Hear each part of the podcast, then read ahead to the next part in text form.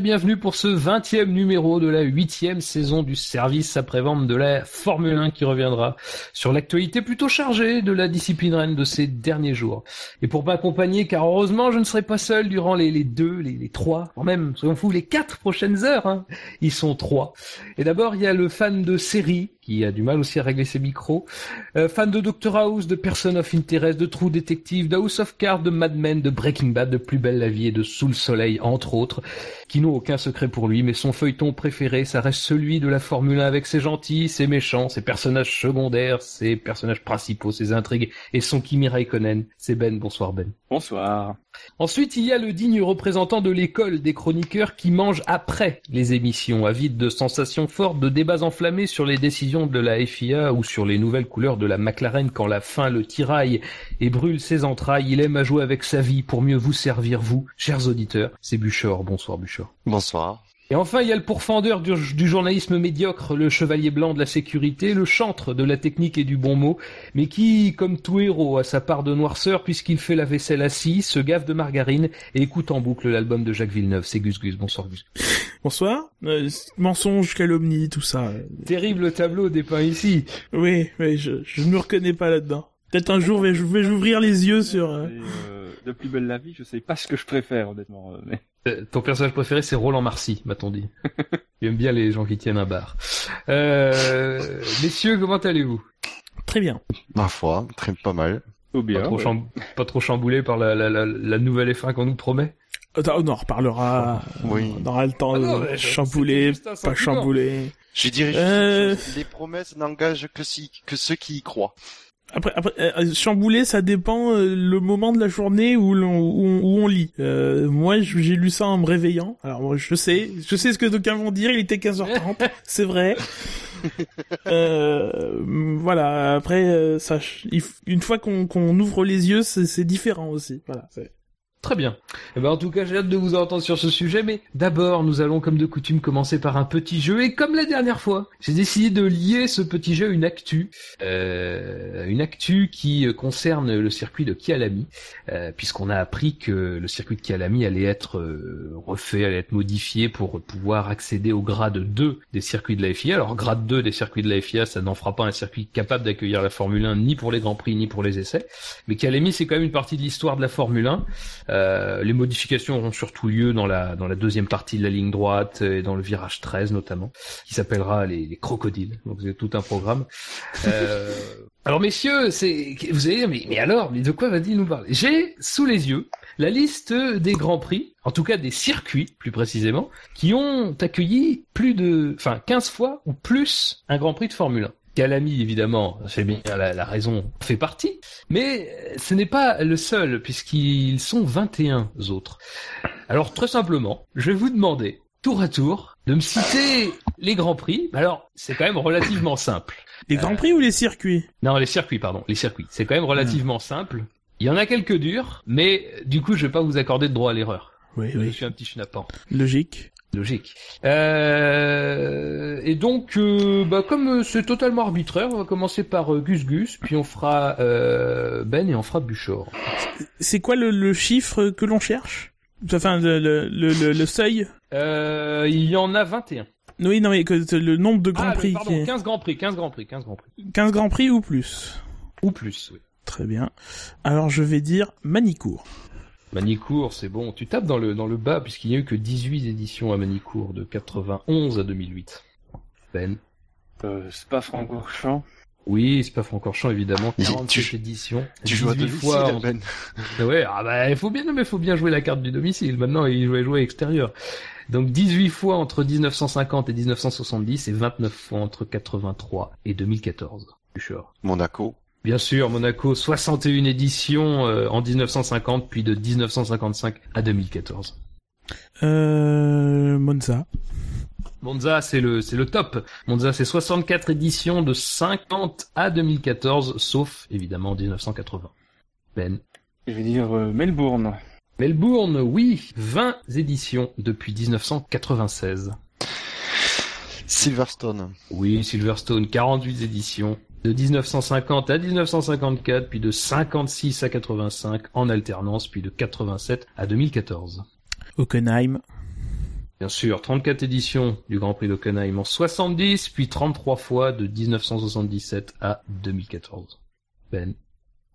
Euh, réfléchis.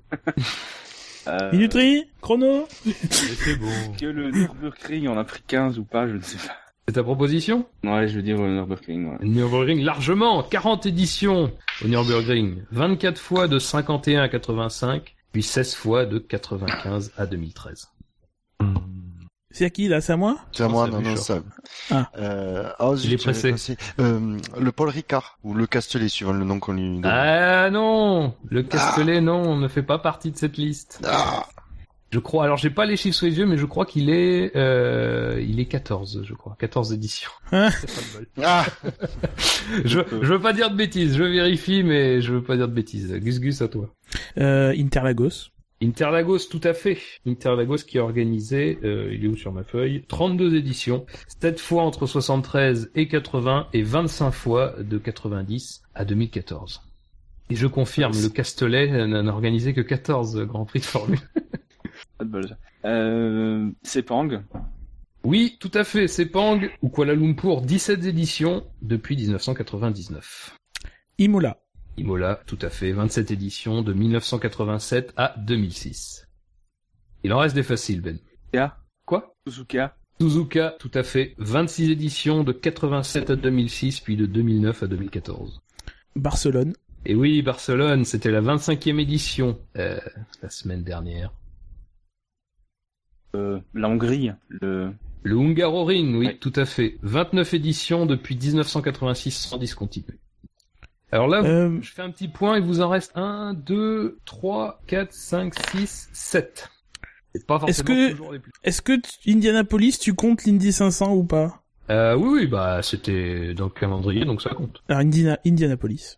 Tout à fait. 19 éditions, entre 1950 et 1960 évidemment dans le, ca- dans le cadre de l'Indy 500, puis entre 2000 et 2007. Euh, Canada à Montréal. Tout à fait. Canada-Montréal, 35 éditions de 78 à 2014, à l'exception de 87 et de 2009.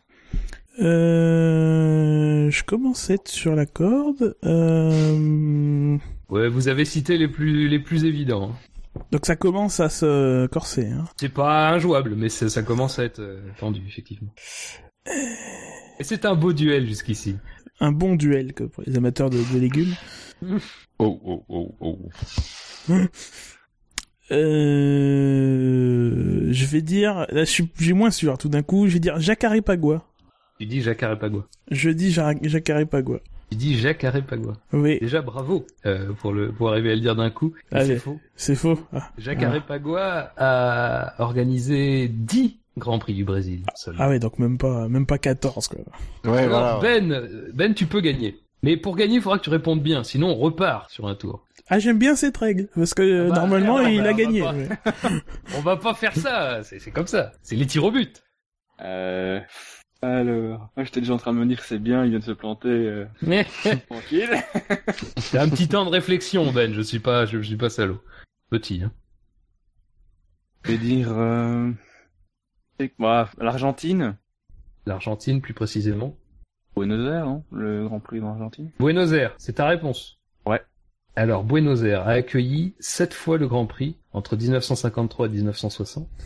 Mais A accueilli quatre fois le Grand Prix entre 95 et 98. Ça fait 11. Mais l'a aussi accueilli neuf fois entre 72 et 81 pour 20 éditions au total. C'est donc Ben qui remporte ce ta gueule.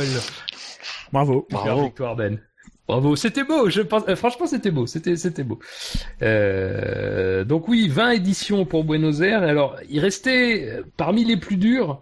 euh, est-ce que vous avez des petites idées de ce qui reste? Il en reste 1, 2, 3 Est-ce- et 4. Est-ce qu'il y en a un Alors, ouais. français? Euh, non, le seul français, c'était Manicourt. Il a été cité. Alors les trucs que j'ai mis en parenthèse, j'ai mis Adélaïde, Non, Adélaïde, je crois, en a organisé 11. Oui, 11, c'est ça. Wat- Watkins Glen, Oui, Watkins Glen qui en a organisé 20 lui aussi, de 61 à 80.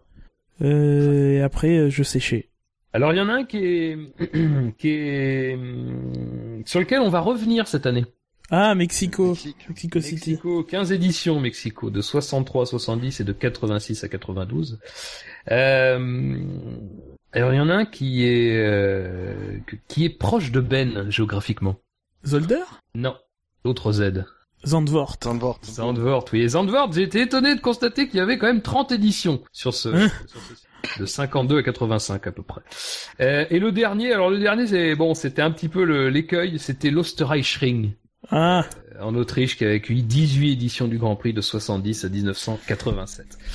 Donc Ben, bravo, un ta gueule euh, euh, conquis vaillamment que tu pourras utiliser euh, ou pas d'ailleurs comme euh, comme certains le font de ta gueule de manière totalement infondée, estimant que ça met une ambiance de merde. alors que c'est l'essence même de, de, Bah oui. C'est de ça, l'émission, mais bon. Eh oui. Donc messieurs, après ce petit jeu euh, pour nous mettre dans l'ambiance, nous allons attaquer la partie actu de notre émission avec, euh, pour commencer, Pas grand chose au un programme. point, un point, allez, un point, je veux dire, semi-réglementaire, para-réglementaire. Alors non, nous ne parlons pas tout de suite du groupe stratégique. On va revenir un petit peu sur le Grand Prix d'Espagne, en tout cas ce qui s'est déroulé en coulisses lors du Grand Prix d'Espagne, puisqu'on sait que depuis plusieurs mois, il y a des soupçons de contournement du règlement concernant la, la, la limitation du débit d'essence, hein, on vous en avait déjà parlé. Alors sans rentrer dans les détails, certains étaient soupçonnés de, de dépasser la, la, la limite de 100 kg par heure euh, en aval du point où les débitmètres de la FIA mesuraient le, le flux. Alors euh, comment Eh ben, À l'aide d'un système de tuyaux flexible, mais ça je, resterai, euh, je, laisserai à Gus Gus s'il le souhaite le soin d'expliquer. Euh, ce qu'on sait lors du Grand Prix d'Espagne, c'est qu'entre les qualifications et la course, Charlie Whiting, le délégué de la FIA, a publié une directive qui indiquait qu'une pression constante d'essence au-dessus d'un débit de 90 kg par heure était requise dans les systèmes de pression haut et bas, et que la directive aussi ajoutait que cela allait se doubler d'une inspection physique minutieuse de tous les systèmes d'essence utilisés. Or, on a appris euh, cette semaine une chose intéressante, c'est que Mercedes a été convoqué par les commissaires après les qualifications et justement a priori pour des fluctuations du débit d'essence inhabituelles lors de la Q1. Et alors, la question qu'on se pose finalement, est-ce que cela a accéléré le processus de décision de la FIA il y, a y a sans doute quelques chances, euh, mais certains vont même jusqu'à dire que c'est, euh, enfin c'est, c'est une hypothèse bien sûr, mais que Mercedes a agi de cette manière volontairement pour attirer l'attention et faire agir la FIA sur un problème qui était connu depuis longtemps et qui potentiellement pouvait concerner des concurrents euh, de la marque allemande. Alors moi j'ai, envie de vous demander à quoi, euh, qu'est-ce que, qu'est-ce que ça, qu'est-ce que ça vous évoque ça? Est-ce que vous pensez que Mercedes a fait ça? Euh, avec, avec l'apport des, des Illuminati, euh, enfin, euh, mettons-nous non, d'accord. Évidemment, Évidemment. évidemment, évidemment. Voilà. Euh, ce, ce serait pas étonnant quelque part. Enfin non plus, faut pas, euh, va pas non plus jouer les, les bénis oui oui. Après, euh, parce que ce que ce que tu dis vient d'un d'un papier. Enfin, il y a, un papier sur motorsport.com euh, à ce sujet euh, qui est quand même très euh, très au conditionnel. Il y a pas vraiment d'infos solides. Même le fait que euh, qu'il y ait une directive technique, c'est pas clairement évoqué comme une information. C'est euh, c'est toujours la phrase comme on peut la lire de, de temps en temps aussi sur Autosport. Motorsport.com understands. Donc c'est une interprétation peut-être plus qu'une information. Ça reste très flou, euh, mais voilà, ça reste une possibilité euh, pour euh, mettre des bâtons dans les roues de Ferrari, sachant qu'on depuis le début de l'année on dit que Mercedes et Ferrari sont rentrés, voilà, sont utilisent ce genre de, de, de stratagème pour gagner de la performance. ça reste dans le champ des, des possibles. Là, C'est vrai qu'on avait, euh, en tout cas, ça avait été largement repris par des médias dits sérieux, hein, malgré tout. Euh, le fait qu'il y avait eu cette euh, directive technique, en tout cas, si on peut l'appeler en tant que telle. Euh, mais euh, là, c'est vrai qu'il y a eu, il y a en plus cette question de savoir si Mercedes a évidemment été convoqué par la par la FIA sur sur ces questions-là. Euh, Bouchard, Ben, une réaction? Pas- Oui, enfin, la, la décision, la directive euh, de la FIA, effectivement, paraît logique. C'est un, un- problème qu'on connaît depuis le début de la saison. Euh, voilà, que la FIA s'en mêle et essaye de, de, de mettre un peu d'ordre là-dedans, ça me paraît logique et normal. Maintenant, euh, que Mercedes ait volontairement tiré, euh, attiré l'attention sur, se soit fait convoquer, bon, peut-être, peut-être, enfin, ça reste euh, bruit de couloir de ceux qui font un peu le, le charme de la F1, mais... pas plus euh, voilà Oui. on m'inspire pas plus que ça Pareil, c'est tellement tour- euh, cette histoire c'est tellement tourné de- entouré de conditionnels que c'est dur de de- d'y accorder un, mini- un minimum de crédit quoi. Après oui, après l'histoire des débits d'essence, euh, des débits d'essence, euh, c'est on est au courant quoi. Très bien. Eh bien, et puis, ça, et puis ça, ça se base sur le fait que Ferrari en Espagne a reculé par rapport à ce qu'on a vu en Malaisie ou, euh, Ouais, ou à Bahreïn. Euh, il faut quand même rappeler que l'Espagne et le Barcelone, c'est un circuit euh, d'aérodynamique avant tout, même si évidemment il faut un moteur, un moteur de, de partout. L'Espagne, c'est un circuit d'aérodynamique, donc c'est normal que Mercedes, qui est devant Ferrari sur ce point, alors qu'on pense que niveau moteur, ils sont revenus au même niveau. Euh, voilà, ça expliquerait que euh, que ça explique davantage que Mercedes soit revenu euh, à l'avant que euh, par rapport à d'autres circuits comme Bahreïn où euh, où euh, la traction et la, vitesse de pointe sont, sont plus importants. Et quand euh, l'article dont j'ai parlé sur motorsport.com dit que euh, comme ça, comme l'avantage de Mercedes se fait dans le secteur 3 euh, par rapport à, à Ferrari, ça veut dire que euh, euh, que euh, voilà, c'est peut-être parce qu'il y a le truc du moteur qui a été coupé. Là où t'as le plus à gagner au niveau moteur, c'est quand même le secteur 1 avec le, le bout de la ligne droite et le secteur 2 avec pareil l'autre ligne droite après le, le virage 9 avant le avant le, début du troisième secteur donc c'est c'est un peu un argument un peu étrange pour moi ça Et puis on mais même sur l'avantage de Mercedes, on, on va pas revenir sur le Grand Prix d'Espagne, mais moi il m'a pas étonné forcément plus que ça quand tu, tu revois les, les résultats des essais privés euh, en hiver. C'est enfin Mercedes était largement largement devant.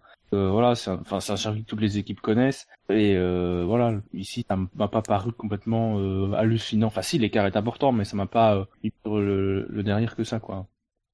Et on salue l'auteur de cet article qui se reconnaîtra très certainement. il est noble Euh, oui. Ça doit être d'ailleurs son premier article.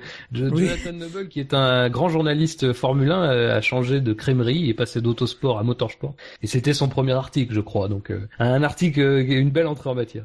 les transferts Euh, ça- Oui, un, un mauvais mercato de la part de Motorsport. Euh, On les salue aussi d'ailleurs. Donc messieurs, vous avez raison. Sortons du conditionnel, sortons du, du, du pas sûr, sortons du, du- de l'impossible peut-être, pour nous, nous rendre sur du concret. Je, je tiens Euh, entre mes mains. Je... euh, C'est un... Attends, attends, attends. C'est un communiqué de la FIA. Euh, et pourquoi ce communiqué? Eh bien parce que jeudi était réuni à Biggin Hill, euh, près de Londres, ou à Londres même, le groupe stratégique de la Formule 1, hein, composé, vous le savez, des représentants des détenteurs des droits commerciaux, menés notamment par Bernie Ecclestone, des représentants de la FIA menés par Jean Todt, et des équipes Mercedes, Red Bull, Williams, Ferrari, McLaren et Force India, ainsi que, et c'est gentil de les avoir invités, les trois motoristes en F1. 4 Euh, donc cette réunion a eu lieu jeudi, elle s'est terminée sans doute euh, jeudi en milieu fin d'après-midi et euh, nous avons eu le communiqué euh, le lendemain après-midi. Donc déjà on note une certaine rapidité. Peut-être que ça serait un projet ça pour pour les années à venir, c'est d'accélérer la publication des, des communiqués. Mais pour l'instant, le véritable projet c'est et c'est sous cette bannière fantastique d'amélioration du spectacle. Alors messieurs, ce que je vous propose pour éviter de tout dire et puis de revenir sur point par point, c'est d'y aller chronologiquement. On va évoquer d'abord 2015, puis on évoquera 2016, puis on évoquera 2017 avec tout ce qui a été proposé. est-ce qu'on peut d'abord faire des remarques générales? Ah bah vas-y, Est-ce que- est-ce qu'on peut déjà éclater une bonne fois de rire pour toute allez, pour suite faites-vous vas-y plaisir. Bouchard Ouais, c'est. Bah, voilà. On va encore rire après, hein, c'est pas. Mais Oui. Déjà, je regarde, je remarque plusieurs choses sur le sur la forme. C'est un communiqué signé Jean Todt et Bernie Ecclestone. Donc, les écuries ne sont pas signataires de ce de ce communiqué, soit dit en passant. Euh, c'est une première effectivement qu'on ait un communiqué après le, le groupe stratégique. D'habitude, c'est des infos qui fuitaillent un peu euh, via euh, certains médias, Autosport, Motorsport, etc., etc., la BBC euh, ou Sky Sport. Euh, voilà. Euh, et on reviendra point par point. Maintenant, euh, tu disais que euh, on va se baser sur du concret. Alors euh, oui, il y a, y a un communiqué. Maintenant, euh, ce communiqué, il, à part pour 2016, il contient absolument pas de propositions concrè- concrètes, de décisions concrètes. On s'est comme d'habitude mis d'accord sur des, des objectifs à atteindre, des, des buts, mais pas sur les moyens de, de, de le faire. Euh, c'est et puis tout ça est conditionné à la suite du processus parce qu'il faut rappeler que le groupe stratégique c'est le premier échelon, mais qu'après il faut euh, que ce soit validé en commission F1, là où il y a toutes les toutes les écuries, les, toutes les écuries, les, les représentants des des, promo des promoteurs, des sponsors, euh, Pirelli est là je crois aussi, euh, les motoristes, euh, etc etc. Et puis après il y a le bon le, Conseil mondial du sport auto, mais ça c'est une formalité en, en règle générale. Tout à fait, c'est un très bon rappel. Euh, oui, tout, ce dont on va parler là, à l'exception, tu l'as dit, de quelques mesures qui sont plutôt des mesures pour 2015 et 2016, euh, tout ce qu'on va dire n'est pas euh, une modification du règlement. C'est, ce sont des propositions et ça doit être pris comme tel. On va discuter de propositions. Euh, alors par contre, ce qui est concret, c'est qu'on va commencer avec ce qui va se passer en 2015 ou ce qui va pas se passer en 2015, c'est le rejet de la proposition des cinq moteurs pour la saison. Alors on sait que c'est quelque chose qui a tenu la corde à un moment de passer de 4 à 5. 4 c'est la limite actuelle. Euh, puis finalement c'est vrai que ces dernières semaines on avait plutôt euh, l'impression que ça allait être rejeté. Puis ça a été confirmé notamment dans ce dans ce groupe stratégique. À ce niveau-là, pas vraiment de surprise. Non. Non, il y a aussi une certaine logique. Enfin, euh, dès le début de la saison, on sait que c'est 4. pourquoi ont changé. Enfin, c'est euh, de toute façon, je pense qu'on en met 4 ou 5. Je pense que des motoristes comme Renault, même Honda, vont en mettre 5 et vont quand même recevoir des pénalités. Euh, voilà, alors ici, ils les recevront un peu plus tôt, mais au final, je pense qu'ils auront quand même une saison pourrie. Donc euh, voilà, c'est pas comme si on leur avait dit deux jours avant le début de la saison, les gars, cette année, vous en aurez 4. Donc, oui, le, le, le, revenir en arrière, ça aurait été cette année, pas forcément l'année prochaine. Donc oui, moi, aucune surprise de ce côté-là. Alors que bon, la F1 aime revenir en arrière, mais on va revenir. Donc messieurs, avançons. 2016. Alors là, 2016, euh, je me souviens qu'on en a discuté. Euh, on, en avait discuté. Ça partait d'une idée euh, évoquée par Force India, euh, par Otmar Safnauer. Euh, on avait beaucoup ri. D'ailleurs, je crois qu'on avait ri pendant trois heures. Ça avait été coupé au montage. on s'était dit, oh non, quand même, ils peuvent pas faire ça. eh bien, ils veulent le faire. C'est que les équipes pourraient être libres de choisir leurs propres pneus pour chaque Grand Prix, leurs propres pneus secs, évidemment, pour chaque Grand Prix. on a vu et on en a parlé la dernière émission. On avait rigolé là aussi en disant que ça ne se ferait pas, qu'on avait parlé dans le vent et que Pirelli s'opposait nettement à ce genre de à ce genre de règlement. Or, euh, il semble qu'on s'assoit un petit peu sur les sur les remarques de Pirelli, ce qui est pas nouveau d'ailleurs. Non. euh, donc messieurs, l'année prochaine, on pourrait avoir des équipes qui choisissent elles-mêmes leurs pneus. J'y crois absolument pas, parce que comme j'ai dit, il faudra que ça passe à la à la à la boulinette, j'allais dire, à la, à la suite du processus. La suite du processus, c'est la commission F1, et comme c'est pour 2016, il faudra l'unanimité l'unanimité de la commission F1. Donc les écuries qui étaient pas là, euh, Pirelli, je suis pas sûr qu'ils y soient, mais enfin s'ils y sont, ils diront non, et donc ça, ça tombera à l'eau, euh, etc., et, etc.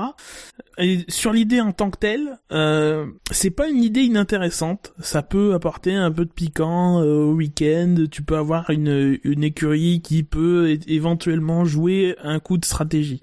Sauf que avec la gamme actuelle de pneus euh, où on a quatre composés et où à chaque course Pirelli dit bien dans ses communiqués qu'il y a en moyenne une seconde et demie entre chaque composé, bah ça sert à rien. Une seconde et demie c'est beaucoup trop. Donc mécaniquement t'as toujours un composé qui est le meilleur pour la course.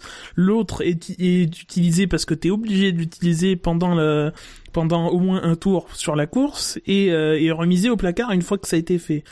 Ce serait un peu mieux déjà si on avait une gamme plus resserrée ou plus de composés pour être adapté à tous les circuits parce que les durs sont adaptés sur certains circuits et les super tendres à d'autres.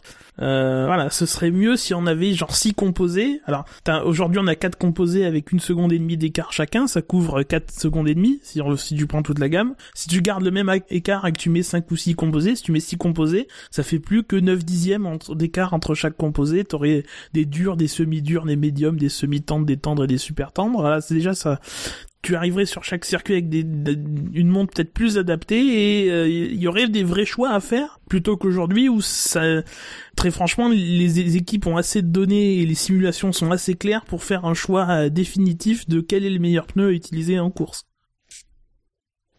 J'ai tué tout le monde là. Oui, là, ouais, Ouais. c'est terrible. C'est- le. Non, mais moi je rejoins euh, Gus Gus sur le fait qu'avec la gamme actuelle, c'est pas possible. Euh, effectivement, les écarts sont importants, et puis même, on, on risque, euh, je pense que ça avait déjà été euh, évoqué dans une précédente émission, mais de se retrouver avec possiblement des écuries euh, moins huppées, moins bien placées au niveau performance, qui vont peut-être prendre des risques avec des pneus tendres, qui vont pas forcément tenir euh, suffisamment, qui seront pas forcément adaptés au circuit, avec les risques euh, peut-être de se retrouver avec, euh, on a vu euh, à Silverstone il y a, il y a quelques saisons. Euh, me- J'ai presque envie de dire que à la limite, il faudrait que, oui, peut-être plus de, de, de gomme, mais surtout, euh, Pirelli qui est contre, risque peut-être aussi, de- si la proposition passe, de venir avec des pneus très durs, de durcir sa gamme finalement, et qu'au final, ce soit globalement toujours les mêmes pneus qui soient les plus performants partout. Au final, euh, pas sûr que ce soit euh, plus intéressant que ce qu'on a maintenant. Ouais, c'est dans les conditions actuelles, euh, dans l'état actuel des choses, avec les, la gamme pneus Pirelli et comment ça se passe, je vois pas euh, trop l'intérêt. Euh, Après, il y aura peut-être euh, des, ils vont peut-être demander des, des modifications de gamme à Pirelli, ce genre de choses. Ça peut impliquer, euh, ça peut impliquer d'autres modifications au niveau des pneus. Pourquoi pas? Faut voir dans quel cadre ce sera appliqué, parce qu'effectivement, actuellement, avec les pneus, les données qu'on a, c'est pas possible. Euh, ce qui fait, c'est pour ça qu'on en rit et que ça nous paraît complètement absurde, euh, voir ce qu'ils vont euh, demander à Pirelli de faire, parce que 2016 ce sera encore Pirelli, pour s'adapter à cette nouvelle donne si ça passe. Euh, là, on pourra juger sur pièce, mais c'est vrai que dans l'état actuel, c'est pas, c'est, c'est une idée qui paraît complètement absurde. Mais, mais à terme, surtout, enfin, ça, ça va, je pense que tout le monde va finir par faire la même chose. Et ce qui va se passer, c'est que tout le monde va prendre les super tendres pour se qualifier, pour avoir un genre de pneu qualif, va essayer de les conserver le plus possible en course, 5, 6, 7 tours pour, euh, pour, euh, voilà, justifier leur utilisation en qualif, et après va faire le reste de la course avec les, les pneus les plus adaptés, et vu l'écart, donc chacun va prendre les médiums si c'est, enfin, les médiums où tout le monde se retrouvera avec le même choix de pneus finalement, le super tendre et le choix le l'autre choix le mieux adapté. Euh, donc à Monaco ce sera le tendre euh, et euh, à Barcelone ce sera le, le, le dur ou le médium ou euh, voilà un truc dans le genre. Là c'était le médium apparemment qui marchait le mieux donc ce sera le médium. Peut-être que ça condamne le pneu dur en plus, euh, mais bon. Ah moi, De toute façon, le pneu dur, euh, ouais, il est le- condamné. Hein. oui, le pneu dur, lui, oh, quand même, faut forcer les équipes pour qu'elles le passent en général. Oui. De très rares exceptions. Mais surtout là où on voit pas que on voit que c'est bancal comme système, c'est que déjà on commence à évoquer des des, des exceptions euh, qu'il faudrait pas amener des, des super tendres à, à à Monza parce que les vitesses sont trop hautes. Alors tu vas dire pareil pour Barcelone parce qu'il y a beaucoup trop de contraintes sur les pneus. Tu pourrais dire ça euh, d'autres circuits aussi, etc., etc. Donc à partir du moment où tu dois déjà mettre des, des garde-fous, c'est que c'est pas c'est que c'est pas bon, c'est qu'il y a un truc qui cloche. À Monza, tu peux choisir entre quatre types de pneus, mais surtout prenez pas les super tendres ni les tendres. Prenez les Sauf médiums un. et les durs, vous pouvez choisir. Ouais, Vous pouvez choisir entre les médiums et les durs. voilà. Euh, Non, mais c'est là où on verrait les, les vrais gens courageux qui mettraient des super tendres à Sepang. Mais il y a, d'idées. Là, quand même, bon. Mais il y a des gens qui ont que- roulé ce- ce- cet hiver en super tendre à, à, à Barcelone, mais ils ont fait qu'un tour de qualif, quoi. Ils ont pas fait des, des relais en course. Oui, il y en a aussi qui ont roulé euh, cette semaine, là, d'ailleurs. Je crois un, Oui. un ou deux trains qui ont été utilisés, un ou deux trains de super tendre. euh, qui doit être us- usé euh, au milieu du deuxième secteur, à peu près, donc. mais, non, mais c'est vrai que je rejoins un peu Gus Gus. C'est-à-dire que, on a quand même l'impression, déjà, déjà, ce qui est bizarre, c'est que, bon, alors, ce qui est bizarre, entre guillemets, c'est que cette proposition sorte dans la presse, dans la bouche d'un, représentant des, des curies au début, hein, c'était Force India, euh, c'est sorti au mois d'avril. C'était déjà assez étonnant en soi, mais c'était tellement étonnant que ça aurait dû en fait nous alerter sur le fait que ça avait un fond de sérieux, parce que, enfin de sérieux, en tout cas que ça avait un fond de concrétisation plus tard.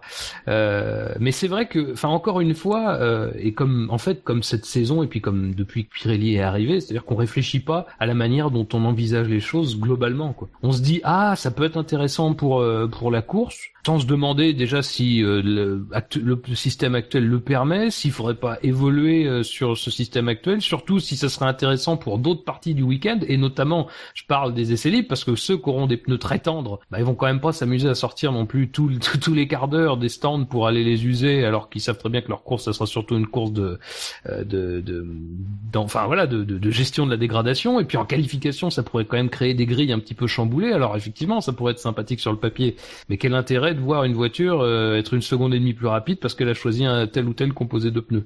là, ce qui se passe depuis trois ans, c'est la même chose, c'est-à-dire qu'on veut faire faire à Pirelli des pneus pour le spectacle, des pneus qui se dégradent vite, mais en même temps qui permettent la performance, mais on leur offre pas les conditions pour le faire, c'est-à-dire des essais suffisamment fréquents. donc là, c'est la même chose encore une fois, Pirelli, là, et en plus, c'est même assez criant parce qu'on s'assoit sur ce que dit Pirelli, quoi. dire même si ça c'est pas accepté pour 2016, ça peut, voilà, on peut, on sait jamais, hein, sur les, sur leur lancée, ils peuvent quand même le, faire accepter pour plus tard. Euh, on sait jamais, hein, Pirelli, ça s'arrête en fin de saison prochaine. On sait pas comment, euh, on sait pas qui, on sait pas quoi, on sait pas comment ça se passera après. Enfin bref, encore une fois, c'est, ça fait un peu peur ce type de, ah, pour le, pour l'idée en elle-même, elle est pas, voilà, elle est pas inintéressante, vous l'avez dit, mais Bon, ça, fait toujours un petit peu euh, réflexion dans son coin et puis euh, euh tiens, toi là qui fais les pneus, tu vas faire ce qu'on te dit, donc c'est bizarre. Et tu parles du manufacturier de, de 2017, c'est vrai qu'il serait déjà temps, on est en, mai 2015, de commencer à s'y intéresser parce que il va arriver en plein milieu de beaucoup de changements, si on croit ce qui est écrit sur le, communiqué. Hein.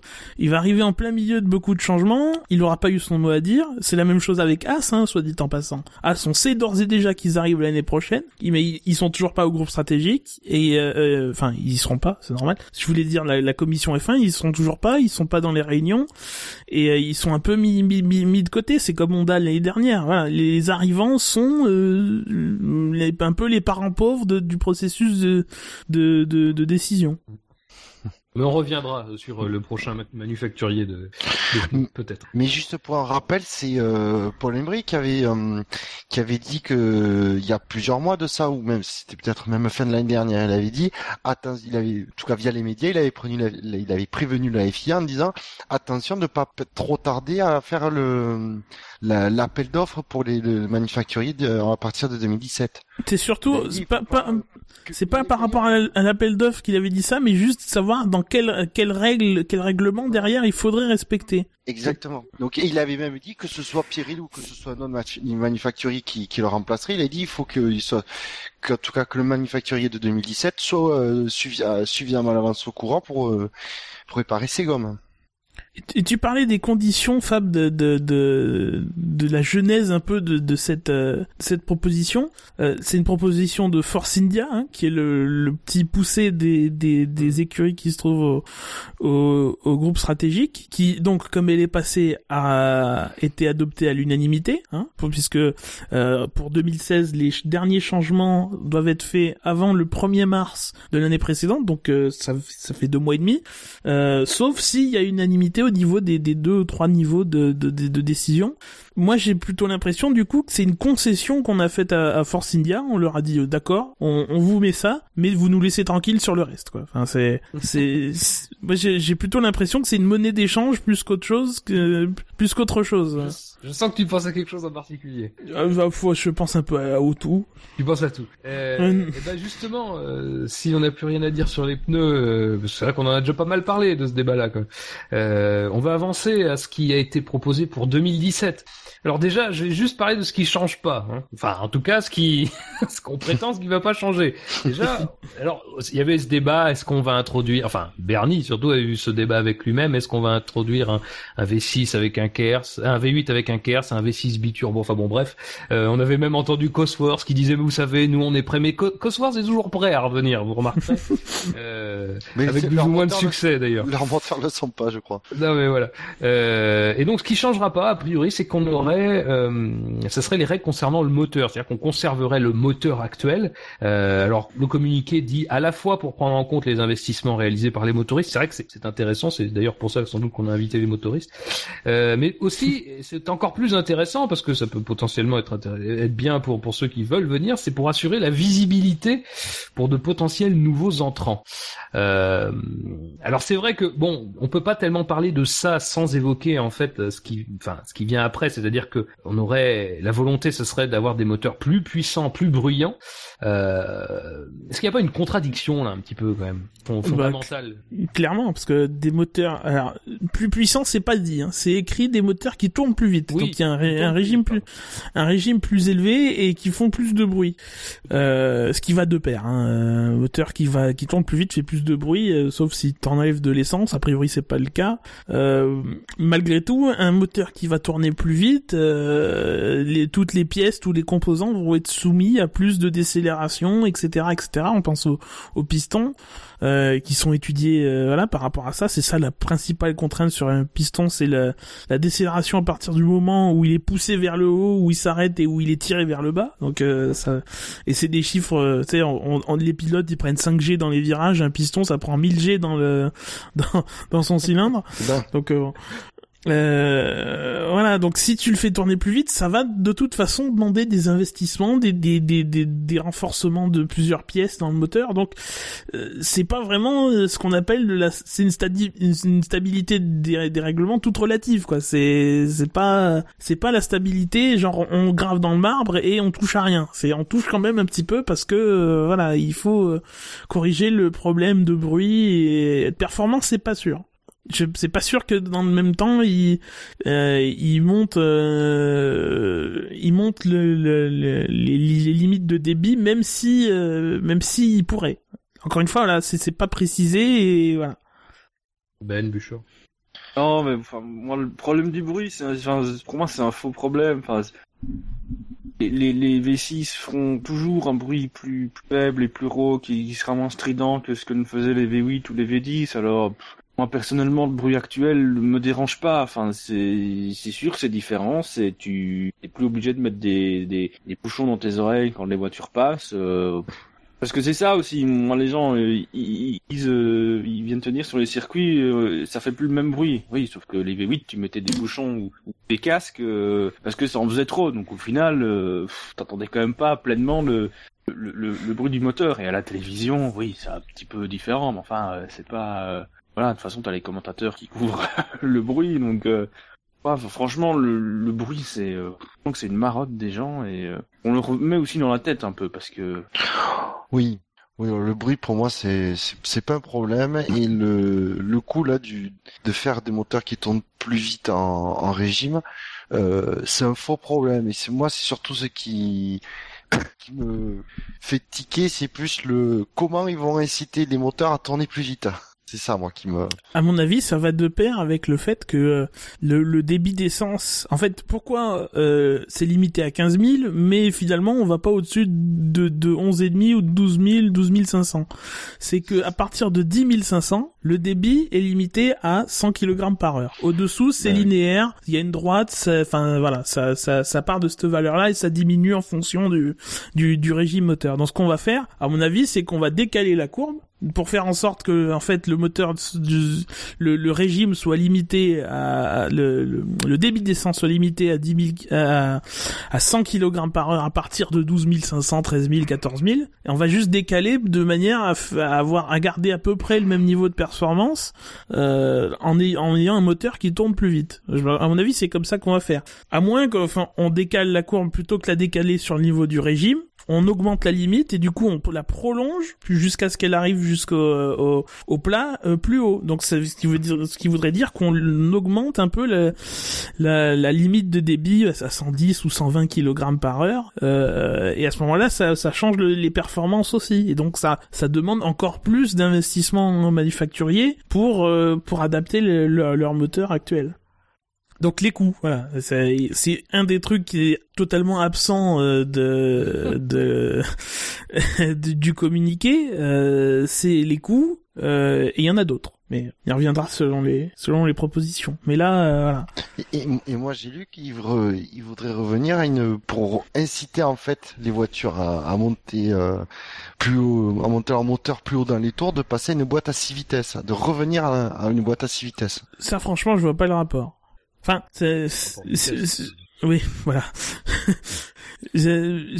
enfin, t'as un moteur qui va qui va produire plus de tours, bah tu vas adapter automatiquement les, les boîtes de vitesse, mais euh, mais le nombre de rapports, euh, euh, je vois pas en quoi ça incitera. S'ils veulent diminuer le nombre de rapports, bah ils le diminueront. Ça a aussi rapport avec un un autre point qui sera de, de diminuer le, le, poids des des voitures, mais euh, je vois franchement pas le, le rapport avec ça, quoi. Hmm. Euh, ben moi je t'ai dit, j'ai lu ça sur euh, sur Autosport. Oui, oui, oui, mais j'ai lu la même chose. Je me doute. Messieurs, oui. À moins que tu aies quelque chose à rajouter. Non. Bah continuons sur ces propositions parce que quand même on, a, on va pas s'arrêter là. Euh, donc on a évoqué donc des moteurs plus plus plus enfin qui tournent plus vite en régime pardon et plus bruyants. Euh, évoquons aussi euh, ce, ce vœu. En fait c'est un vœu plus qu'une plus qu'un objectif concret qu'une mesure concrète. C'est de réduire de 5 à 6 secondes les temps des voitures, et alors grâce à quoi? Grâce à des évolutions des règles aérodynamiques, grâce à des pneus plus larges, et grâce à une réduction du poids des F1. Tout un programme. Il y a à boire et à manger. Euh... on va être ravi de signer en endurance euh, pour un programme complet. C'est parti des pilotes un peu lourds. Ah, soit disant, il faudrait justement que la réduction du poids des voitures soit pas au détriment du poids des pilotes. Mais ça, c'est un exemple typique. Enfin, on a augmenté le poids des, des voitures pour euh, X raisons, euh, dont par euh, le fait que certains pilotes sont euh, pas une taille de jockey, donc sont plus lourds que leurs collègues. Et ici, on va réduire le poids. Donc c'est très bien, non? Ah non, non, mais s'ils ont augmenté le poids, c'est pas pour des voitures, c'est pas à cause des poids des pilotes. Hein. C'est parce qu'ils mettaient le, v, le V6, tout le système du, du, du KERS et du HERS des nouveaux V6 turbo fait que l'ensemble du groupe moteur propulseur est plus lourd pour que le V8 puisse en KERS. Oui, mais ils avaient tellement été optimistes qu'ils ont, qu'ils, que la limite était trop basse, donc ils ont encore rajouté pour pas que ça se mette sur le pilote. Oui, c'est ça. En 2014, effectivement, c'était l'augmentation était liée au V6 et à son système de récupération. Mais sur 2015, ils ont quand même encore rajouté quelques kilos parce que effectivement, en 2014, certains pilotes, dont Sutil et, et Hülkenberg, étaient un peu limites et du coup avaient moins de lest ou même Jean-Éric Vergne euh, chez Toro Rosso ou bah c'était plus compliqué pour ces pilotes-là. Euh, c'est aussi pour ça que, enfin c'est ce qu'on nous a vendu en tout cas, que la euh, Force India est passée du blanc au noir parce que le noir c'est moins lourd que le blanc. Du coup, il Ver... là, là où il pouvait. Verne qui au passage avait fait un petit séjour à, l'hôpital après un malaise tellement il était euh, faible. Donc bon. Peut-il qu'il ne mangeait plus. Euh, Euh, mais mais après technologiquement, euh, baisser le poids des, des voitures et des et des moteurs, c'est quelque chose de très important parce que euh, le poids des moteurs hybrides est un des problèmes qui fait que c'est pas plus c'est un des défis technologiques qu'on a à régler par rapport à la technologie hybride, le fait que ce soit et turbo aussi soit dit en passant. Parce que tu rajoutes sur un petit moteur un turbo, voilà, ça fait du poids, il faut il faut le combattre parce que le poids ça fait de la consommation etc etc. Donc ça, en fait, la, la, limite aurait jamais dû être, euh, on n'aurait pas dû euh, compenser, mais il aurait fallu faire en sorte que voilà les les les les, les motoristes petit à petit travaillent sur le poids de leur moteur parce que c'est quelque chose de très important euh, euh dans les temps autour et donc et sur la route, dans la consommation, etc., etc. C'est c'est un des facteurs qui fait qu'un qu'un hybride fonctionne mieux qu'un qu'un autre. Il n'y a pas que la puissance, le couple ou, ou autre chose. Il y a la consommation et la consommation ça, ça passe par le euh, par un poids plume. après, on se retrouve face au même problème que par rapport aux, pneumatiques qu'on vient d'évoquer. C'est qu'on nous dit qu'on va réduire le poids des voitures, mais on ne dit pas comment on va le réduire. Donc effectivement, si on, décide qu'on va essayer d'imposer des limites de poids euh, sur la partie moteur, Effectivement, c'est intéressant parce qu'on le voit en F1, on le voit encore plus dans des euh, disciplines comme la, la, Formule 1 qui a des batteries énormes, etc. L'objectif, c'est d'avoir des trucs plus petits qui pèsent moins lourd. C'est, tout l'intérêt de, de, de, ces technologies et de les placer dans des, dans des compétitions automobiles. Mais c'est pas précisé de nouveau. Donc euh, là, comme ça, on va juste baisser le poids des voitures. Bah oui, mais comment Où euh...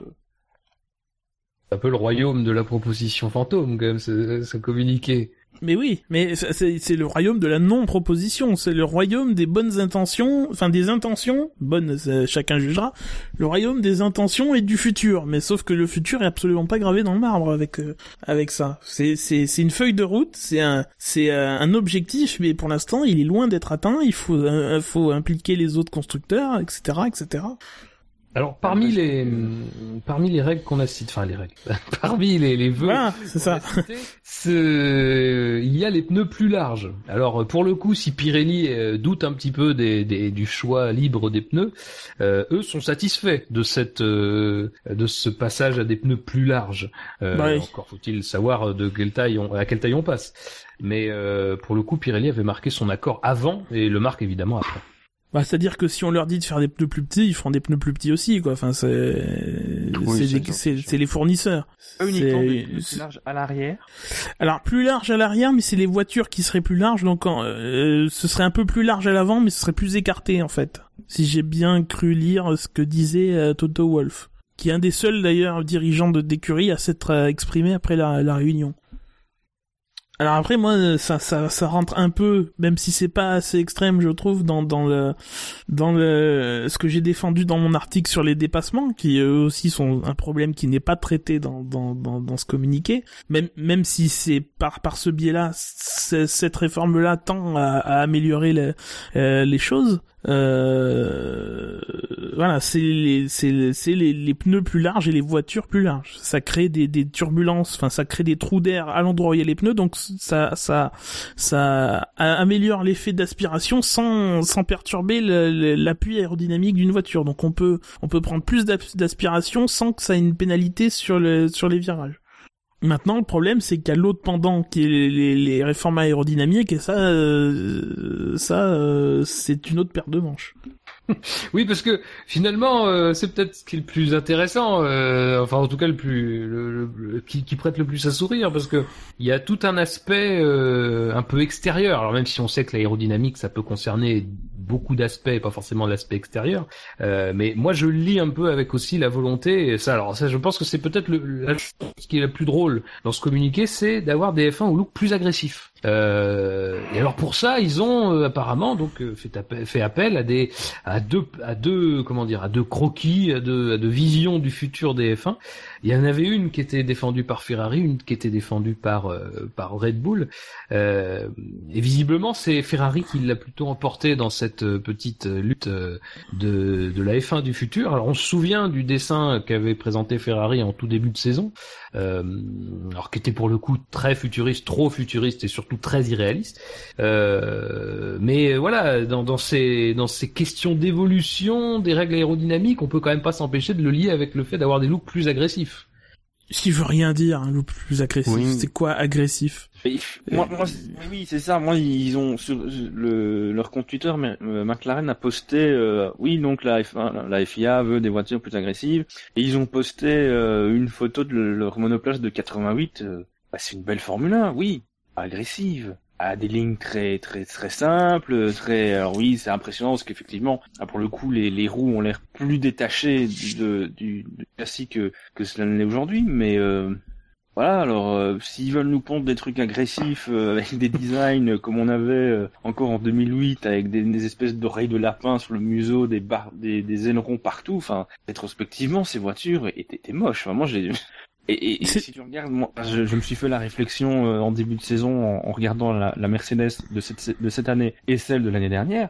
Celle de l'année dernière avait un nez qui faisait un peu euh, bulldog, était et pour le coup je trouve avait un design agressif. Cette année c'est plus plus doux, plus en fait pas pour autant une, une moins belle voiture. C'est deux designs euh, différents.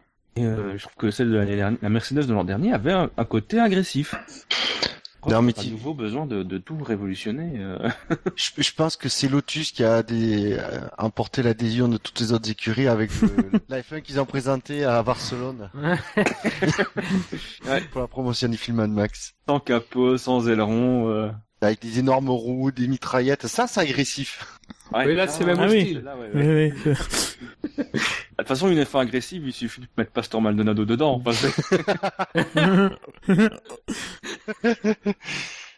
Ou Perez a encore Villeneuve.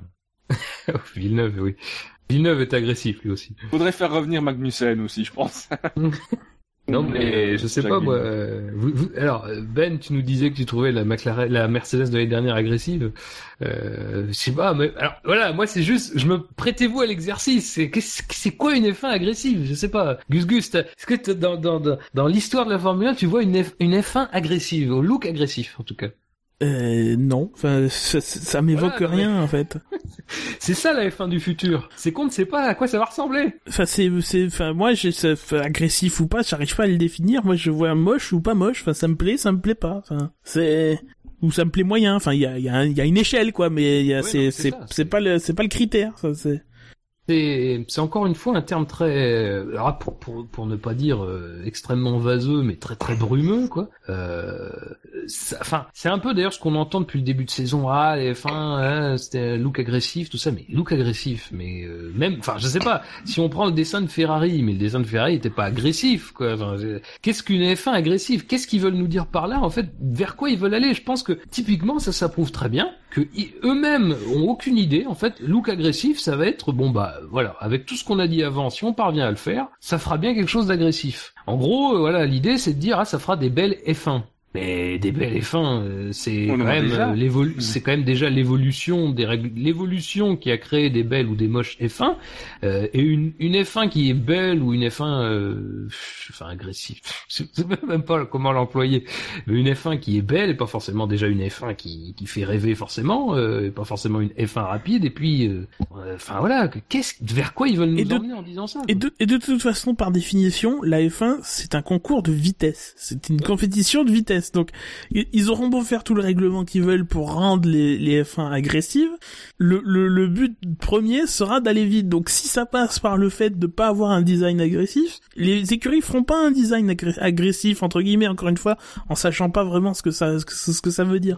Donc, euh, donc bon, euh, voilà, la, la, meilleure réponse à ça, c'est voilà. c'est un soupir. Quoi, Ouais, et puis de toute façon, c'est une question de goût. Tu peux pas, tu pourras jamais satisfaire euh, tout le monde avec des des des, des looks. Enfin, euh, y a... on l'a même vu, enfin tout bêtement sur l'élection de Miss Monoplace en début d'année. Il y a des gens qui ont mis des très bonnes notes à Toro Rosso, donc qui l'ont trouvé pourri. Enfin bon, les gens n'ont pas de goût, c'est leur problème. Plus sérieusement, vrai. on les salue.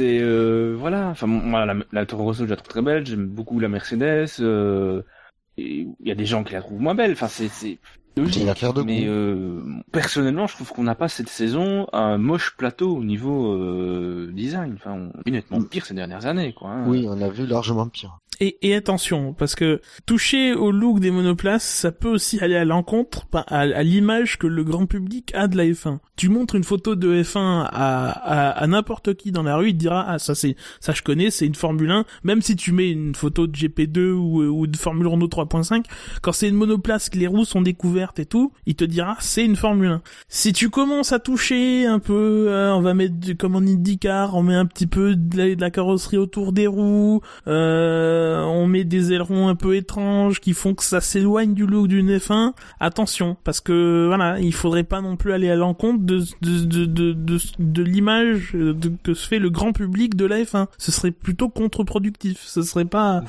c'est pas vraiment souhaitable quoi. Enfin, c'est ce que j'allais vous demander, c'est est-ce que finalement le, ce qu'on appellerait un look agressif, ce serait pas euh, en partie reprendre des éléments un petit peu qui viennent de l'IndyCar, qui viendraient de la Formule E, euh, qui sont, euh, c'est, en tout cas inhabituels. Je ne sais pas si c'est agressif, mais en tout cas ce sont des looks inhabituels. Est-ce que ce serait pas ce, ce type d'éléments Et d'ailleurs, si on se souvient aussi du plan, du, du dessin euh, présenté par Ferrari en début de saison, il y avait un peu de ça, hein, avec des, des morceaux d'aileron euh, près des roues, enfin quelque chose qui, qui pouvait ressembler à, à ce que ce qu'on voit en Formule E, en IndyCar. Et finalement, est-ce que c'est pas ça? C'est c'est pas ça qu'ils appellent agressif. Agressif contre la définition de la F1, quoi, contre. Ouais, bah oui, parce que, enfin, sur la Formule E, je trouve pas que le, le, côté un peu caréné des roues avant soit très très beau. Euh, je pense pas que les euh, packs euh, de cette saison sur les voitures d'IndyCar avec des petits ailerons un peu partout euh, fassent particulièrement l'unanimité. Enfin, moi, je trouve pas ça exceptionnel, mais. De toute façon, c'est euh, clairement vu la, le côté vague de la proposition, c'est clairement voulu euh, fait exprès pour dire regardez, on va s'occuper, vous trouvez les, les voitures pas jolies ces dernières années, on y pense et euh, et comme ça, si on, on, peut, on peut pas leur reprocher derrière. Et même si, en gros, ils font, ils, font rien spécifiquement dans ce sens-là, ils pourront dire, ah ben euh, on a fait, on a dit qu'on ferait des voitures plus agressives. Regardez, euh, elles sont plus agressives. Mhm. Ah c'est vrai que ça, mais nous on les trouve plus agressives. C'est vrai que ça ressemble curieusement à, un communiqué que fait une, une entreprise cotée en bourse, tu sais, pour augmenter sa valeur. Il y a une AG, euh, on a décidé des trucs et hop, ça va faire monter la valeur de de, de, de l'entreprise sans que personne vérifie rien du tout si ce qui est dans, dans le communiqué est vrai. Mais euh, ouais, t'as l'impression que c'est un truc pour faire pour euh, contenter les actionnaires qui dans dans dans, dans ce cas précis seraient les les fans quoi ou les gens qui attendent de la F1 qui qui se passe un truc. Alors on dit que ça va ça va il va se passer un truc sauf que pour l'instant il y a rien dans ce communiqué. Ce communiqué est quasiment vide. Euh... Ceci dit, les voitures de l'an dernier, personnellement, elles avaient un côté, euh, outre la Mercedes, que moi je trouve belle, elles avaient un côté très agressif hein, pour l'œil. Euh, certains kikis, euh, un peu mal. Hein, mais, mais c'est ça, t'as l'impression qu'en fait, on a eu les, on a eu les, les nez, croissance nasale, Ici, cette saison, on a pu, ou en tout cas, euh, ceux qu'on a sont quand même nettement plus discrets et moins disgracieux. Ils veulent changer. On a eu les escaliers, là, les nez euh, très très moches, euh, particulièrement sur la Ferrari. on a mis des caches et la Ferrari de l'année suivante était superbe. Et on a rechangé. On s'est dit non, maintenant qu'on a, c'est trop beau, on va, on va remettre un autre truc. On a eu les, les kikis et enfin, je sais pas, j'ai l'impression que chaque fois qu'ils ont réglé un problème, ils s'en remettent un nouveau pour essayer qu'est-ce qu'on pourrait bien faire pour que ce soit moche. Euh. Bah il y avait des raisons de sécurité aussi pour le changement nez en 2014. Oui, bah oui, oui, il y avait enfin mais au final, on est quand même arrivé avec des monoplaces qui esthétiquement étaient très très moches, enfin très moches. C'était pas franchement euh, très sexy. Cette saison, on, on conserve les mêmes euh, prérogatives de sécurité et on a quand même des monoplaces. Enfin, moi personnellement, je trouve qu'encore une fois, on a un plateau qui visuellement euh, pas particulièrement dégueulasse. Hein. Ou alors c'est quand vraiment s'adapte à tout. Bah, c'est sûr qu'on s'habitue aussi, euh, mais, c'est vrai que non, on a vu pire. Hein. Oui, bah oui. Enfin, Bon, moi j'ai toujours du problème avec les ailerons avant euh, qui me font penser à, au rasoir 6 ou 8 lames. Quoi. Mais euh, après, je comprends le, le, pourquoi de ces ailerons, mais c'est tout. Oui, mais en même temps, quand tu regardes des vieilles Formule 1 des années 90, euh, je trouve que l'aileron arrière, enfin, c'est bizarre parce qu'il est plus bas, il est plus large, et... alors qu'à l'époque, je trouvais pas moche, hein, et je les trouve toujours pas moches, mais c'est vrai que ça, on, s'est habitué quand même à un aileron arrière plus étroit, plus haut, et même de profil, ça fait bizarre de revoir les vieilles monoplaces avec des petits euh, ailerons tout, euh, tu te réhabituerais vite, je pense, quand même. Oui, bah oui, oui, mais non, mais effectivement, et les monoplaces de, ces époques-là, c'est pas moche, hein, loin de là. Donc, messieurs, vous parlez des, des saisons, euh, de, la fin des saisons de, des années 2000, et c'est vrai que on se souvient tous de, cette belle époque où il y avait des ravitaillements. Attends, parce qu'on n'a pas parlé de, de, l'évolution des règles aérodynamiques dans la dans le dans le chapitre 5 ah, ou 6 bah, secondes. Euh, parce que euh, bon ça veut tout tout dire et rien dire il y a aucune proposition je suis d'accord euh, maintenant, il y a Toto Wolf qui a dit euh, que ce serait des ailerons avant et arrière plus gros. Bon, alors niveau dépassement, c'est-à-dire que en ce moment on a un problème de dépassement. Hein je pense que tout le monde s'accorde à dire là-dessus euh, maintenant. Ah oui, qui est qui est dû d'abord à l'aéro, hein, il faut le rappeler. J'ai fait un article là-dessus. C'est l'aéro et derrière c'est les pneus qui accentuent le phénomène mais il y a absolument rien qui est proposé pour euh, contrecarrer ce, ce, ce problème. C'était le cheval de bataille de la réglementation en 2009 avec les, les ailerons plus larges écartés, les ailerons arrière euh, plus plus en plus en hauteur, donc plus euh, plus libre libre dans dans dans le flux. Et là, j'ai l'impression que c'est quand même, ce serait quand même un, retour en, arrière. Enfin, c'est des ailerons plus gros, plus d'appui, euh, etc., etc. Et plus d'appui, ça va faire plus de turbulence parce que j'imagine c'est par les ailerons visiblement d'après Toto Wolf que, que que ça va passer. Donc, ce sera plus de plus de turbulence, plus plus de difficultés de se suivre dans les virages. Donc moins de dépassement. Donc, grosso modo, ce qu'on nous propose là, c'est des voitures qui vont être plus rapides, qui vont être plus jolies, ça, ça reste à voir, euh, plus légères, plus graciles, etc., etc., mais qui ne dépasseront pas. Euh, donc, euh, bon, euh, voilà, il y a un petit sens des priorités qui est qui le sens des priorités dans dans dans, dans ces décisions est clairement pas euh, là où, où il faudrait qu'il qu'il soit quoi. Parce que on, on nous corrige des problèmes qui bon euh, qui qui vont se réduire de toute façon naturellement d'eux-mêmes. Les voitures elles vont devenir plus rapides euh, naturellement. Euh, une seconde une seconde et demie deux voire deux secondes si on pousse par saison en plus avec le développement plus le, le développement des moteurs donc ça va on va gagner des chevaux. Euh, et voilà, et on nous met ça euh, pour gagner du des temps autour euh, artificiellement, sans parler de la sécurité parce que gagner 5 ou 6 secondes autour, alors j'ose espérer que c'est en début de course qu'on parle et pas en qualification, même si ça, aura de toute façon des euh, des, implications sur le, les chronos en, qualification. Mais voilà, on parle pas de sécurité, on parle pas de coûts, on parle pas des dépassements on se concentre sur un problème qui n'existe, qui est très, qui, qui, sont très marginaux. Mais qu'est-ce que c'est, c'est un groupe stratégique. Hein? Euh, oui, on voit pas, on voit pas tout à fait sa stratégie. C'est dans le groupe stratégique, mais ce serait dans l'intérêt du groupe stratégique quand même qu'il y ait plus de dépassement et moins artificiellement. Enfin, c'est quand même, c'est quand même un, un, c'est quand même bizarre qu'on se contente de la situation dans laquelle dans laquelle on est, où à Barcelone on n'arrive pas à se dépasser, où, mmh. où, Hamilton doit attendre l'arrêt au stand pour passer, doit faire une stratégie alternative pour, pour, pour dépasser la Ferrari et pour lui coller 25 secondes derrière pour que la, même Ferrari termine à 50 secondes de la même Mercedes pilotée par Rosberg alors qu'elle est quand elle est partie devant quoi. Elle était elle était euh, moins rapide d'une seconde au tour par rapport à Rosberg quasiment. Donc euh, et pourtant malgré cet avantage, Hamilton n'a pas n'a rien pu faire. C'est pas c'est pas faute d'avoir essayé hein, cette fois-ci, on l'a bien vu.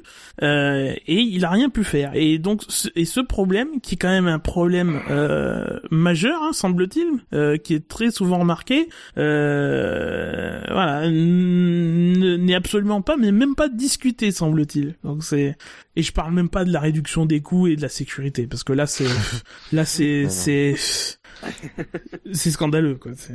Euh, messieurs, alors dernier euh, donc dernier euh, point euh, discuté pour pour 2017, c'est peut-être le plus concret de tous finalement parce qu'on sait très bien à quoi ça ressemble en course. C'est la, la réintroduction des, des, ravitaillements en essence, tout en limite, tout en maintenant pardon une limite de carburant utilisable en course. c'est précisé, alors il n'est pas précisé précisément quelle limite ce serait. Mmh. Donc bon, 600 kilos. Mais euh, donc, euh, vous êtes ravi de cette idée Est-ce que, en fait, qu'est-ce que dans toutes les problématiques actuelles de la F1, qu'est-ce que cette idée réglerait?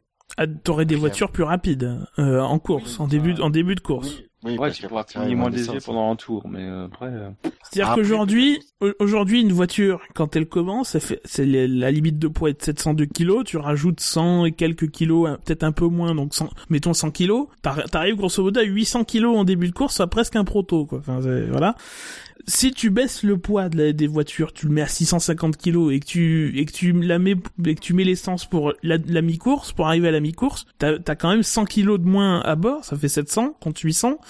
Avec 4 dixièmes autour, les 10 kg, ça te fait 4 secondes plus rapide en début de course. Donc effectivement, euh, voilà, t'aurais des voitures plus rapides, moins pâteuses, euh, voilà, ça ça règle ce problème là.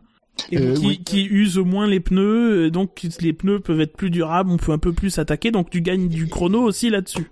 Et il y a un autre détail à ne pas négliger, c'est du coup aussi tu n'es pas obligé de, de devoir euh, concevoir une voiture autour d'un réservoir de prévu pour stocker 100 kg d'essence, mais tu peux le prévoir pour 50 euh, kg. Oui, et du coup, plus, ça, ça, donne plus, ça donne plus de liberté au niveau conception de la voiture pour tout le reste. Ouais, mais ça, ça, ça, ça se, ça c'est un peu marginal parce que tu vas, t'as as besoin de mettre 100 kilos.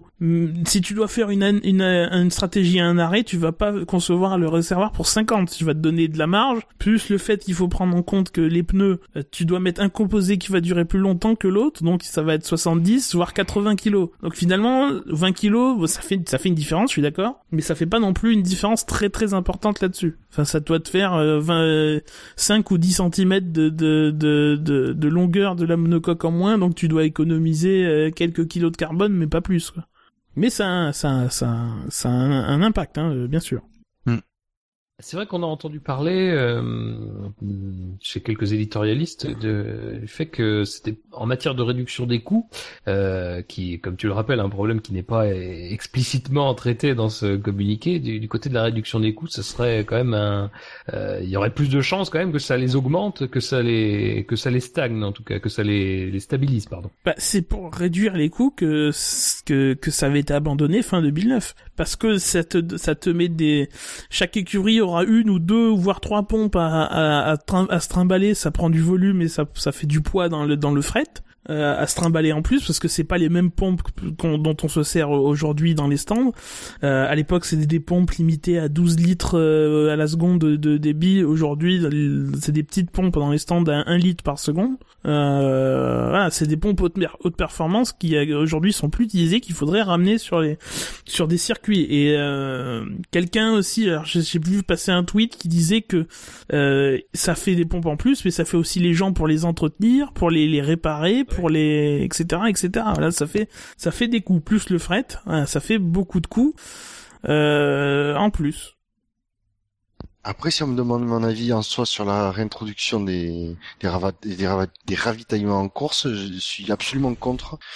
Parce que comme on voit qu'on peut pas vraiment faire confiance aux, écuries pour simplement changer des roues, alors pour faire le de voiture avec un carburant hautement inflammable, non. Voilà. Surtout, surtout que d'après encore une fois Toto Wolf, c'est euh, dans le but d'avoir des ravitaillements où les deux se fassent en même temps, euh, mais avec des chronos compétitifs l'un contre l'autre. C'est-à-dire que euh, le ravitaillement en essence et le ravitaillement et le changement de pneus se fassent à peu près dans le même laps de temps.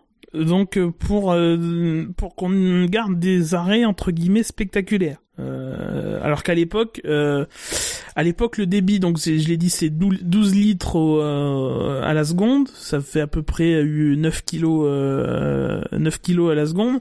Donc si tu mets pour mettre la mi-course, il fallait 6, 5, 6 secondes pour faire, pour mettre l'équivalent actuel de du carburant pour faire la moitié de la course.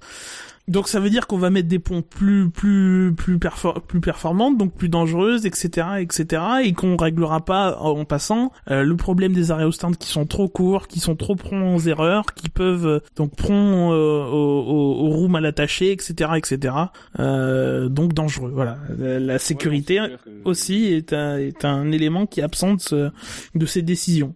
Ah, c'est clair que si c'est pour qu'on ravitaille en essence sur le même laps de temps que actuellement on, change quatre roues, on va enfin on va se retrouver avec euh, bah, Jos Verstappen en 1994. Hein, euh, c'est aberrant. Enfin c'est hallucinant que la F1 en 2015 il y a quand même, parce qu'on va nous dire effectivement, euh, Verstappen il n'a rien eu, on a eu des incidents avec, euh, je pense que Raikkonen en, en 2008 on a eu, etc. Il n'y a pas eu de blessés, il n'y a pas eu de...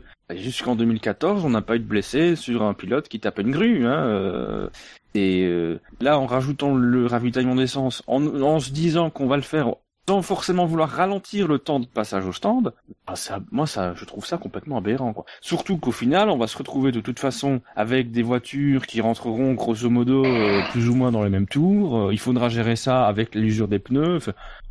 Euh, en plus, enfin, au niveau stratégique et au niveau des, des, inconnus de course, ça va rien changer. On va juste avoir des voitures qui vont aller un peu plus vite, mais enfin de nouveau à l'œil nu ça se verra pas. Euh, tu, quand tu verras la feuille des temps, tu diras ouais non ça va vite, c'est bien, c'est bien. Ça va déjà relativement vite. Alors effectivement, il y a moyen de les rendre plus rapides. Elles vont déjà plus vite que l'an dernier. Euh, la pôle euh, Barcelone 2014 et Barcelone 2015, il y a je crois plus ou moins euh, 7 8 dixièmes. Alors voilà, ça, ça se tient pas encore en seconde, mais bon, il y a déjà une amélioration et ça va continuer à s'améliorer. Donc franchement je trouve, enfin, comme Bouchard, moi je suis totalement contre le, retour des, des ravitaillements en essence. Mais est-ce que le problème de, de, de la F1 aujourd'hui, globalement, alors euh, outre celui de pas forcément répondre directement aux problématiques euh, qui sont posées, c'est de pas laisser le temps à des réglementations de porter leurs fruits? Parce qu'on a, on est à la deuxième année de la, de la réglementation V6 turbo hybride. Euh, a priori, bon, euh, deux ans sur une période de, de sept, c'est quand même pas, c'est quand même pas tout à fait la moitié, hein, si, si, mes, études, si mes études de maths sont, sont correctes. Et puis même pas deux ans, on en est qu'à un an. Et... Oui, en plus ça fait un an et demi, tout à fait, tout à fait. Euh, même si ça a été bien sûr travaillé en amont, euh, mais euh, est-ce que, enfin, est-ce que finalement on n'a pas Enfin, c'est un peu paradoxal quand on voit se communiquer, parce que ce communiqué ne nous dit pas grand-chose sur ce que sera la F1 en 2017 finalement. Mais est-ce que là, d'ores et déjà, on considère pas que, enfin, je sais pas, que c'est un, un semi-échec, que qu'on veut pas se laisser le temps de, de, de voir ce que ça donnera au bout du compte? Enfin, c'est quoi le projet en fait? C'est un peu ça le ça, montre que c'est un échec commercial. Si, si on s'agite là, c'est qu'il y a des affaires de gros sous derrière. Enfin,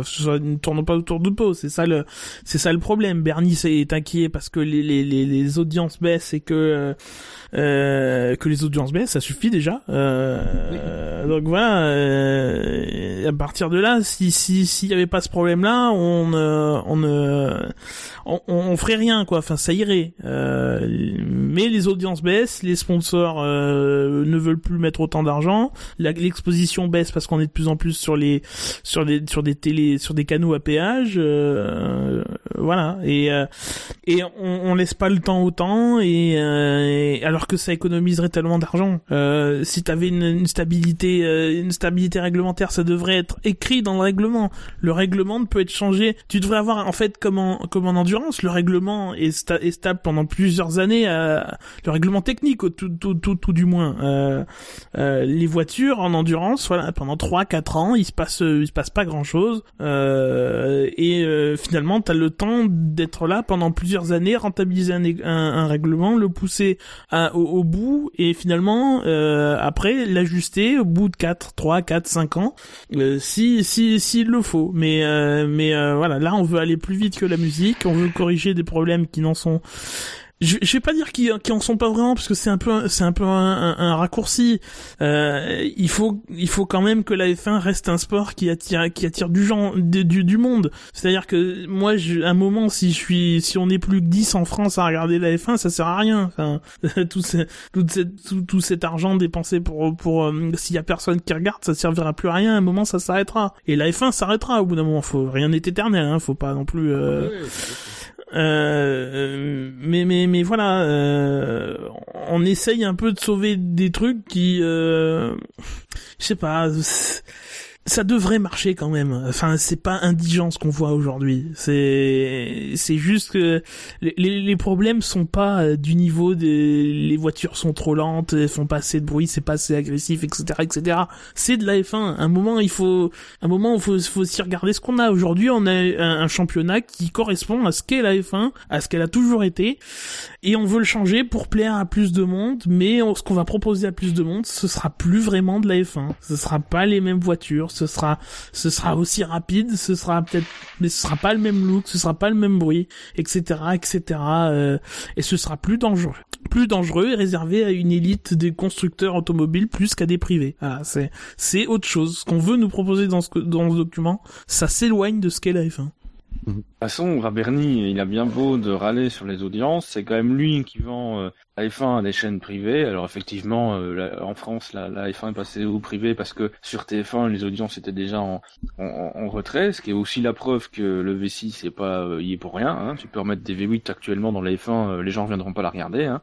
C'est aussi simple que ça, ça se saurait. Euh, mais bon, euh, quand t'as un type, enfin Bernie, de toute façon, depuis le début du V6, même avant même qu'on les mette dans les voitures, il en voulait pas, il a pas arrêté de râler. Alors ben, je veux bien qu'il a lui comme politique de tant qu'on en parle, on s'en fout de savoir pourquoi, mais tant qu'on en parle, c'est bien. Sauf que là, euh, il fait partie de ces gens qui parlent beaucoup trop de la F1 euh, de manière négative sur des sujets qui sont pas si négatifs que ça. Moi, le V6, encore une fois, il me dérange pas. Les chronos qui vont moins vite, personnellement, euh, je veux regarder euh, un, tour qualif euh, sans cligner des yeux, bah, euh, je cligne une fois de plus qu'avant peut-être, mais bon, encore une fois, ça me perturbe pas. Hein. Pas besoin de mettre des gouttes parce que mes yeux sont. sont... c'est stupide. Nous dire oui, elles sont plus lentes, elles, elles font moins de bruit. Et alors, moi, ce qui m'intéresse, c'est d'avoir des courses euh, intéressantes. On l'a vu l'année dernière, on a eu des superbes courses. On a eu Bahreïn, on a eu la Hongrie, on a eu le Canada de mémoire on s'est fait chier sur certains grands prix, euh, comme on s'est fait chier sur des grands prix. Mais chaque, chaque saison, il y a des circuits où on, s'ennuie plus que d'autres. Enfin, et il y a des grands prix qui sont plus sujets aux courses ennuyeuses que certains. Barcelone est un bel exemple.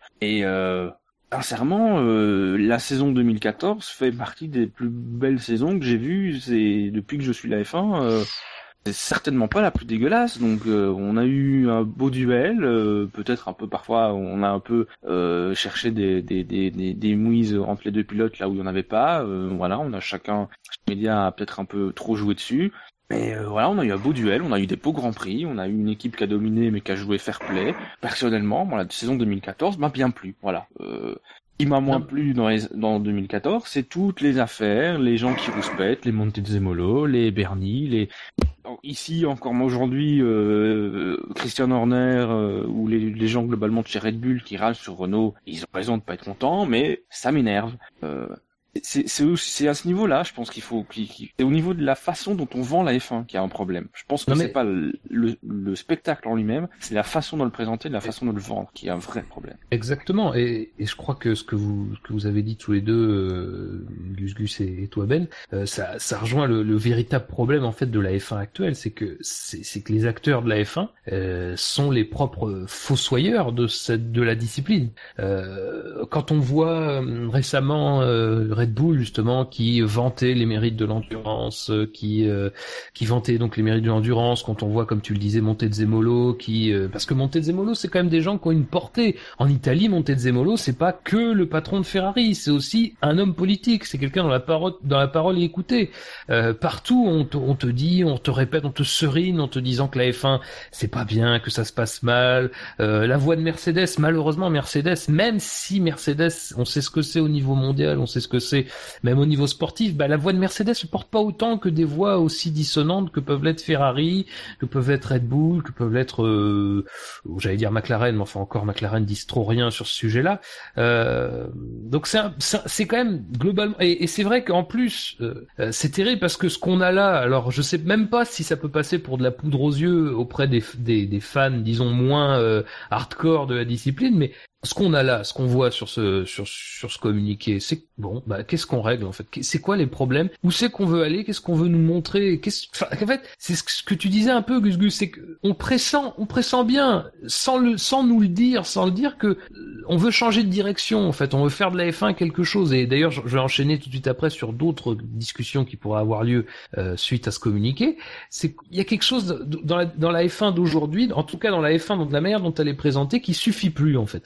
Ce qui pouvait suffire dans les années 80 et ce qui a suffi à, bâtir la légende de la Formule 1, les peut-être les années les plus glorieuses de la Formule 1 en termes d'économie, en termes de d'audience, en termes de, de sportifs même. Euh, et je dis ça tout en sachant que pour moi 2014, comme tu le disais Ben, c'est une excellente saison quoi sur le plan sportif. Mais dans les années 80, le duel Prost-Senna, c'était un duel d'une écurie qui écrasait, il n'y a pas d'autre mot, écrasait le championnat à une époque. Alors peut-être voilà, on avait on avait encore le goût du risque, on avait euh, cette idée de dangerosité. Euh, bon, je sais pas, moi je sais pas, il y a, un peu de tout dans, dans, dans ce qui se passe aujourd'hui. Mais dans les années 80, ce qu'on présente comme l'âge d'or, c'est pour moi ça c'était pareil que 2014, euh, évidemment. Et, et aujourd'hui, voilà, de toute façon, toutes ces toutes ces toutes ces propositions, ça a quand même un but, c'est de faire avancer la F1 dans la direction arrière en fait. C'est c'est présenté moi pour moi de cette manière-là. Euh, et donc euh, voilà, et, et, et c'est vrai que par exemple une mesure euh, qui, est un peu dans ce sens-là, qu'on avait déjà pu évoquer, c'était euh, ça, c'est parmi les mesures qui ont été discutées pendant le, groupe stratégique, mais euh, qui, demanderont des études complémentaires. C'est par exemple la modification du format des grands prix, du format des week-ends de course. Bah là typiquement, c'est bien qu'il y a un problème avec la manière dont on veut le vendre, alors qu'il y ait besoin de changer. Moi, je sais pas, pas, à vrai dire, j'ai pas vraiment d'avis sur cette question. Et ça prouve bien que, comme tu disais Gus Gus, on veut changer quelque chose, on veut, on veut modifier un peu l'ADN de la Formule 1. Alors que avant toute chose, il y a des problèmes à l'appel qui demanderaient d'être résolus. Euh, J'ai fait un article sur les dépassements, j'ai fait un article sur la sécurité, j'ai fait plein d'articles sur l'économie. Tout ça, à mon avis, c'est les trois problèmes euh, euh, prioritaires de la Formule 1 majeurs de la Formule 1 aujourd'hui. Les écuries, euh, les petites écuries sont la tête sous l'eau on a de plus en plus de problèmes de sécurité, rien qu'avec l'accident de, Jules Bianchi, mais depuis le début de l'année, avec des petits incidents qui se multiplient et qui potentiellement peuvent euh, voilà mettre la vie de d'acteurs euh, encore plus en, danger. Et on a ce problème avec les, pneumatiques et l'aéro qui fait que aujourd'hui, sur un circuit comme Barcelone où l'aéro est, prépondérante, on peut plus se dépasser. Voilà, ça c'est trois vrais problèmes qui ont pourtant pas des, des, des, des, des solutions qui sont insurmontables. En tout cas, il y a des choses à essayer dans ce, dans ces, dans ces trois domaines. Et il y a même pas la moindre discussion sur ce sujet dans la réunion qui a eu lieu l'autre jour. Il y a rien. On se concentre sur des, on s'est concentré sur des trucs qui, je, ne comprends pas. Je, je, je, franchement, je comprends pas. Si le groupe stratégique se penchait sur les vrais problèmes à résoudre, ça saurait depuis le temps. Mais ce serait dans son intérêt pourtant. Ce serait dans son intérêt. Qu'il n'y ait pas de mort en Formule 1, c'est dans son intérêt. Qu'il y, ait plein d'écuries, qu'il y ait plein de concurrence, c'est dans son intérêt. Mais, mais bien sûr, mais je suis d'accord avec toi. Mais de, le, depuis le Euh. début, le groupe stratégique, on le sait. C'est si c'était, si c'est dans son propre intérêt et que c'est le, le- la, la priorité à, du, le problème prioritaire à traiter en F1, il ne le traite pas. On le, s- mais j'ai jamais vu ce- le groupe stratégique bosser dans le bon sens de la Formule 1. C'est chacun qui travaille dans son sens à lui. C'est Et pourtant, le sens commun, ce serait le sens où, on, où, on- où, on- où, où, où- où la F1 se développerait. La F1 attirerait Ouais. plus de gens.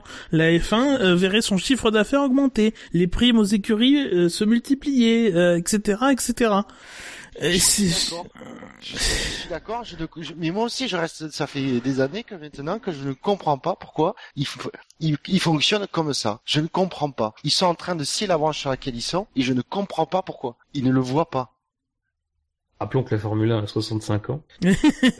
Ah, Le c'est quand même l'âge de la retraite. Oui, Euh, et puis non, et puis rappelons, euh, malgré le ton un peu emporté de la discussion, euh, etc., que c'est que de la Formule 1. hein. Euh, Oui, euh, c'est bon, la F1 me- si la F1 meurt dans deux ans, ben elle, elle mourra, c'est pas Ah grave. Il y aura autre chose où euh, on fera avec, on ira voir du foot, la Formule On 1. regardera, on regardera, on regardera le- les, les World Series by Renault. Voilà. Mais voilà, non, non, mais voilà, je pense que c'est important aussi de relativiser. On s'emporte un peu, moi le premier, mais, euh, mais voilà, c'est que de la Formule 1, il y a des problèmes plus graves ailleurs. euh, voilà. Calmons-nous un petit peu. Mais bon, on est dans les SAV de la F1, on n'est pas dans les SAV des problèmes dans le monde. Alors la fin dans le monde. Alors quelle solution? Euh, Parlons-en. Appelez-nous au 3216. Perspective, évolution. Euh, Je crois que j'ai René en ligne. René qui est Chauffeur de taxi. Messieurs, euh, donc le, alors le format des week-ends de course pourrait être touché. Euh, donc je l'ai évoqué tout à l'heure. Euh, comment?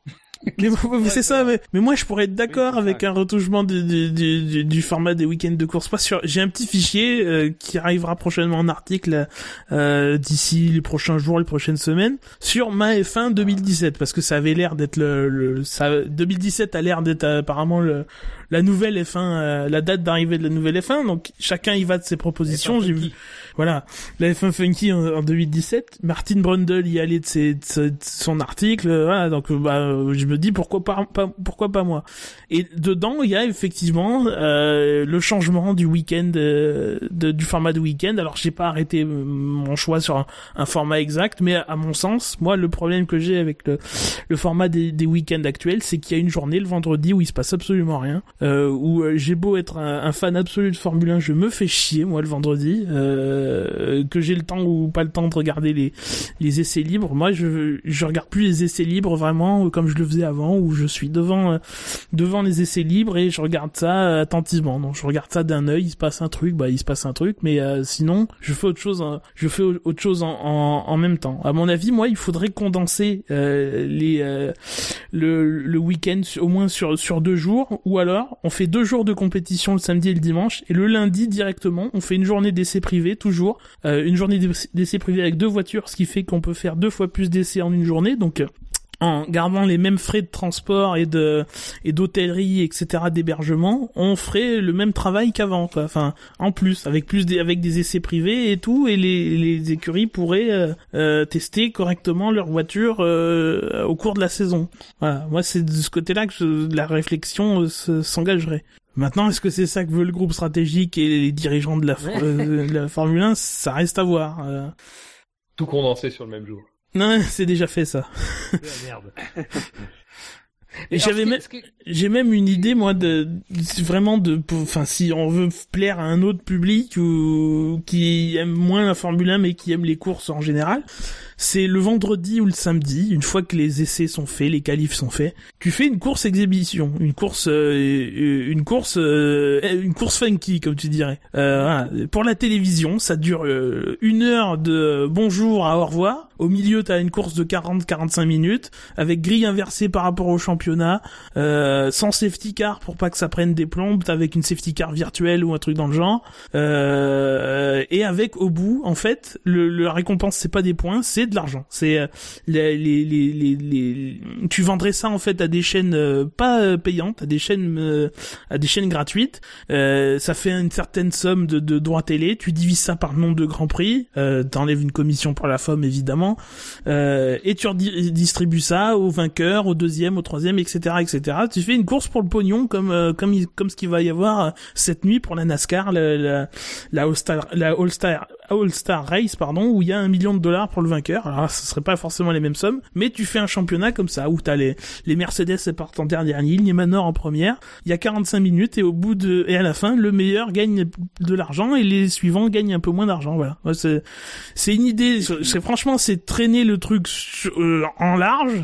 Franchement, c'est pas, c'est pas, euh, il y a très peu de logique sportive là-dedans, mais quelque part, même des disciplines comme le GP2 où on essaye de chercher des pilotes de demain, on inclut des aléas en mettant des stratégies, en mettant une, grille inversée, euh, etc., etc. Donc euh, pourquoi pas la F1 fasse pareil pour faire du spectacle en dehors du championnat. Voilà, il y aurait un championnat avec une logique sportive et des exhibitions pour faire du spectacle. Je pense que ça, serait un moyen de, concilier deux, deux euh, visions différentes de la F1 et tu ne mets que des femmes au volant, comme ça Bernie est content. Ah non, tu gâches tout. On parle pas de Bernie, merci. Ta proposition me paraît un peu agressive, si je peux me permettre. Mais oui, mais je tire le truc au bout, mais mais mais en même temps, très franchement, ça ressemble à un truc. Moi, dans ma tête, c'est un truc que pourrait faire le groupe stratégique et avec lequel je serais d'accord, tu vois, mais qui serait euh, qui pourraient eux-mêmes euh, faire de même quoi. Enfin, qui ça me semble en accord avec ce qu'ils font depuis plusieurs années, de chercher des trucs un peu artificiels pour créer du spectacle, de la grille inversée, de la, de la safety car virtuelle, de l'argent au bout pour les vainqueurs, etc., etc. Et ça me semble, franchement, ça me semble pas dégueulasse. C'est pas en accord avec ma vision, moi, de ce que serait euh, la F1 euh, en tant que telle, mais en même temps, ça ne va pas contre. Il y aurait ça à côté d'une F1 qui resterait ce qu'elle ce qu'elle serait, quoi. Enfin, avec une logique sportive, avec les meilleurs qui gagnent à la fin, avec son, son sa dose de spectacle. Hein. Si c'est pour faire une, une F1 chiante, ça sert à rien. Je, je, je, je, suis bien d'accord. Mais voilà, ça pourrait faire une F1 spectaculaire et la concilier avec une autre F1 qui serait plus sérieuse plairait peut-être à moins de gens, mais voilà, qui plairait quand même. Enfin, tout ça est un peu hors sujet. Bah pas tant que ça, parce que quand euh, on y réfléchit bien, une des, en tout cas une des idées qui ressort, hein, pas forcément, qui n'a pas forcément été forcément évoquée par tous les acteurs de la Formule 1, mais c'est euh, de, de, séparer les, les, week-ends en deux courses en fait, de raccourcir les courses, d'en faire deux. Euh, sur quel format, comment est-ce qu'on inverserait les grilles? Pourquoi pas hein, ça, ça, se voit dans d'autres disciplines sérieuses, hein, euh, même si Ben trouvera que le championnat WTCC forcément très sérieux, mais mais bon, voilà, ça, ça se fait ailleurs. Ça peut être une, ça peut être une idée. Alors c'est pas forcément bah, exactement dans ta vision des choses, parce qu'effectivement, toi, tu sacrifies, enfin, tu, tu créerais une course sans enjeu sportif avec un, le seul enjeu du spectacle. Euh, mais euh, c'est, c'est évoqué le fait d'avoir deux courses ou de raccourcir en tout cas. Et c'est quelque chose qui se fait aussi euh, cette saison en, DTM, je pense. Hein. Avant, ils étaient sur une course sur le week-end, ils sont passés à deux sur, sur le meeting. Après, c'est vrai que sur la, la Gugus tire effectivement la corde euh, un, peu, loin, mais c'est vrai que ça, moi je trouve que c'est un côté intéressant parce que c'est vrai que ces dernières années, on essaie de nous vendre la F1 non plus tellement comme un sport, mais comme un spectacle. coup, ben, quitte à assumer ce côté spectacle, autant faire un truc qui, qui euh, l'aspect sportif, et il y en a plus. Enfin, c'est clairement pas l'objectif de, de, de, de, cette course qui serait une course exhibition. À la limite, franchement, pourquoi pas? Euh, Maintenant, c'est vrai que le, le, le vendredi, euh, bah, Déjà le vendredi, l'air de rien au niveau des, des... enfin déjà c'est vrai que c'est hyper intéressant, euh, mais de toute façon c'est pas là que tu fais de l'audience parce que enfin le vendredi les gens travaillent. Oui. Euh, et même pour les gens qui auraient envie d'assister au, Grand Prix, enfin je veux bien qu'il y a des week-ends, il y a des, des, tickets pour le samedi et le dimanche, mais c'est vrai que si tu arrives à condenser, avoir plus à proposer sur deux jours, il y aura peut-être plus de gens qui viennent. Même si, moi, ce qui m'hallucine toujours, c'est quand tu vois le monde en tribune, en Espagne, il y avait du monde euh, pour la F1, et que où on, s'emmerde, enfin le Grand Prix, on s'est fait chier, et que tu vois des courses de GP2 où, sincèrement, on a eu de belles courses, euh, moitié vide quoi. Tu payes ton ticket, tu payes ton ticket pour l'iPhone, pour le GP2, pour le GP3, il y a de la Porsche, enfin reste pour tout mon gars. Enfin les billets sont chers, profite un maximum quoi. Bon ça c'est un autre débat. Moi je suis Ouais, s'il y avait une, remanier l'organisation du week-end de course, moi ça me, effectivement, pourquoi pas. Euh, par contre, il y a quelque chose qui me gênerait, c'est de faire de, de le faire en deux courses. Honnêtement, quand même, faire les 300 km de course en une seule fois, c'est quand même pour moi l'essence de la F1. Oui, parce que est-ce qu'on va demander aux 24 heures du Mans, sous prétexte que c'est pas spectaculaire, de faire deux fois 12 heures? Ouais, ou 4 fois 6 heures. Ou 6 fois 4 heures, ou enfin un moment. Tu sais bien que les 24 heures du Mans c'est spectaculaire et c'est mieux que la F1. Bien sûr, mais voilà. Tu fais vraiment aucun effort de compréhension. Déjà Audi y est, hein, donc euh... Non mais après, ce qui est, quand même ce qu'on peut noter, et c'est vrai, c'est globalement les disciplines autour de la Formule 1. Alors évidemment, bon, la Formule 1 c'est à part déjà, en elle-même c'est à part. Mais partent sur ces idées-là. Enfin, on voit même en IndyCar, on a des, des, des week-ends où il y a deux courses. Euh, voilà, donc WTCC, mais toutes les petites disciplines autour, en général, il y a plusieurs courses par meeting. Euh, c'est vrai que la F1 c'est un rendez-vous sacralisé, quoi. C'est le rendez-vous du dimanche, c'est les deux heures du dimanche. Bon. Euh... En fait, mais enfin, c'est voilà. Est-ce que c'est ça le vrai problème, quoi? C'est le fait de passer d'une à deux courses ou de raccourcir la course le vrai problème. Encore une fois, c'est. Euh, après, on parle de ça, on sait pas. Hein. Euh... Bon, alors ce qui est marrant, c'est que ça, ils l'ont classé un peu dans les réflexions euh, qui n'ont pas vraiment été discutées. Bon, quand ils nous présentent ce qu'il y a avant, bon, on peut pas non plus dire que ce soit des réflexions qui ont été beaucoup discutées, ou alors ils quand même quoi. Euh... Mais bon, je je sais pas. C'est moi, j'ai, à vrai dire, j'ai pas d'avis. Moi, je pense que, moi, je reste toujours sur, et c'est pas nouveau. Enfin, c'est quelque chose que, que j'ai sans doute jamais dit ici, mais le, la F1, ça doit être le seul sport au monde, le sport de haut niveau, où on te fait voir l'entraînement, quoi. Et l'entraînement, ce sont des trucs à part entière. Euh, ce que j'appelle l'entraînement, c'est les essais libres, hein, tout simplement. Euh, tu, finalement, quand tu regardes les trois séances d'essais libres, moi, pour moi, tu regardes de l'entraînement et, euh, et tu vois un spectacle d'entraînement, quoi. C'est-à-dire que bon, bah, à moins qu'il se passe vraiment un truc, genre un accident ou vraiment un truc incroyable, bah, il se passe pas non plus. Il se passe sans doute même plus de choses dans un entraînement de foot que dans un, que dans des essais de Formule 1. Euh, après, bah là, le problème, c'est que c'est un paquet, un package, t'es obligé de le, obligé de, t'es obligé de le diffuser. Euh, je suis pas sûr que ce soit ce qui donne le plus envie de regarder de la Formule 1, malheureusement, à moins que tu sois vraiment un esthète et que tu aimes regarder des pilotes dans des efforts, euh, euh, quoi que même, même plus, même plus quoi.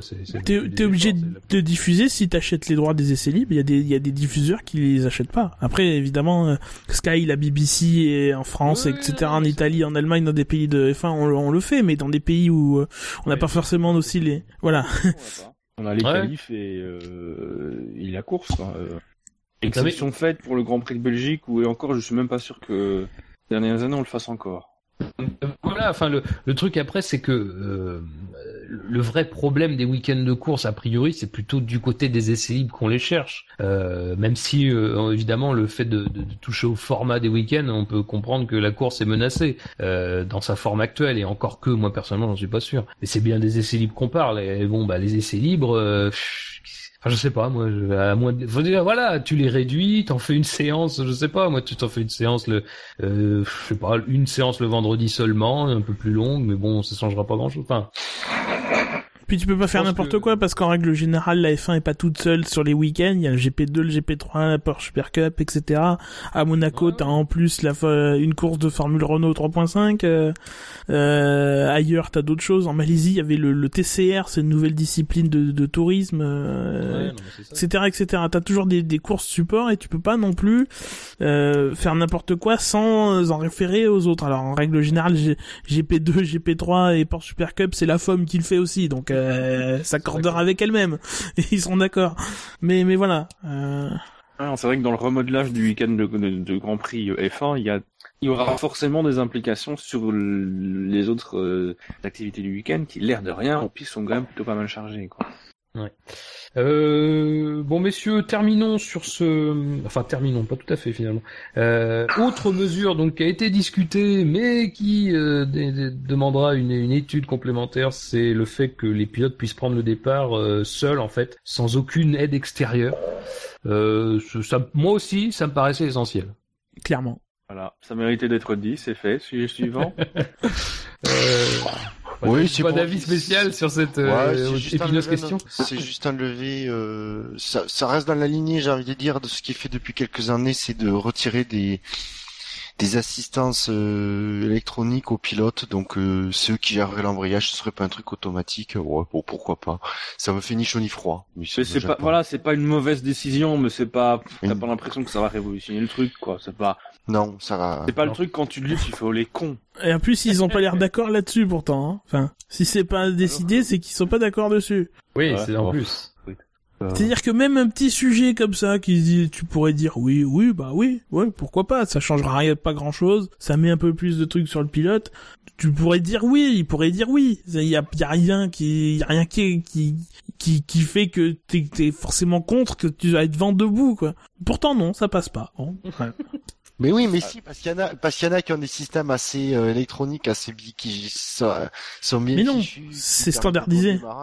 Ouais, bah ou alors parce qu'il y en a qui le maîtrisent mieux que d'autres, et euh, du coup ils arrivent à avoir des très souvent des bons départs et grappiller deux trois places au départ, et donc euh, ça les embête de de, de plus avoir cet avantage. Je ne sais rien. Alors que finalement, ça remet un peu plus, enfin, pas de manière euh, excessive non plus, mais ça remet un peu plus le pilote euh, du truc et, euh, et qu'on essaie, on n'arrête pas d'essayer de nous dire, faut mettre le pilote devant, refaire des héros, des gladiateurs, des machins peut-être pour ça en fait les ravitaillements d'essence. C'est pour les mettre en danger, comme ça on se dira les mecs ils ont des grosses coronesses quand même. Ouais, sur les coronesses ça va être grillé. Imagine c'est c'est un truc pour Pastor. ouais, peut-être les faire caler avec ces conneries de départ sans assistance extérieure. C'est peut-être ça aussi. Euh, bah, clairement, il y en a qui vont caler. Hein.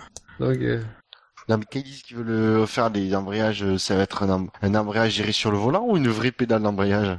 Euh, Non, ça va plus l'air d'être un embrayage le sur le volant comme aujourd'hui en fait hein. sauf que derrière t'as pas en, fait je pense que c'est le parce que le, le, départ est finalement quand même géré par le pilote. On lui donne un pourcentage d'embrayage à mettre euh, pour qu'il euh, pour qu'il euh, pour qu'il fasse le départ. C'est surtout à mon avis dans le système de d'acquisition de, de des conditions de l'emplacement de la grille etc etc de recherche du point d'embrayage qui va qui, qui va bien que que se trouve le, le, le truc je pense L'aide au départ, en fait, c'est la, la, procédure avec les ingénieurs et tout, et pas forcément le, le départ en lui-même avec euh, avec le, la gestion des, des commandes. Ouais, parce que c'est vrai que quand tu lis les, les, transcripts des conversations radio, c'est vrai que tout ce qui se dit avant le, le départ même à ce sujet-là, ou sujet de chercher le bon point de friction de l'embrayage, etc., euh, ça parle quand même beaucoup. Hein. Euh. L'ingénieur, là... C'est un décollage de fusée. Ouais, non, bah non, mais c'est vrai. À mon avis, c'est, c'est, c'est, oui, effectivement, de ce côté-là, qu'il y aura moins de discussions. Euh, moi, je serais presque d'avis, pour, pour encore spoiler mon, futur article, je serais presque d'avis qu'on ramène la, la, télémétrie bidirectionnelle du stand vers la voiture. Parce que, du coup, le, pilote, il aurait plus à gérer tous les boutons et tout ça, et, euh, et l'ingénieur qui lui parle dans la tête, dans, dans, dans le casque, oui, change ce bouton-là, change, ce, change ceci, change cela. Voilà, qu'on laisse, qu'on laisse les écuries faire ce qu'il faut pour que la voiture, euh, elle, fasse elle faille ce qu'il faut, et qu'on laisse le pilote piloter, quoi, à la limite.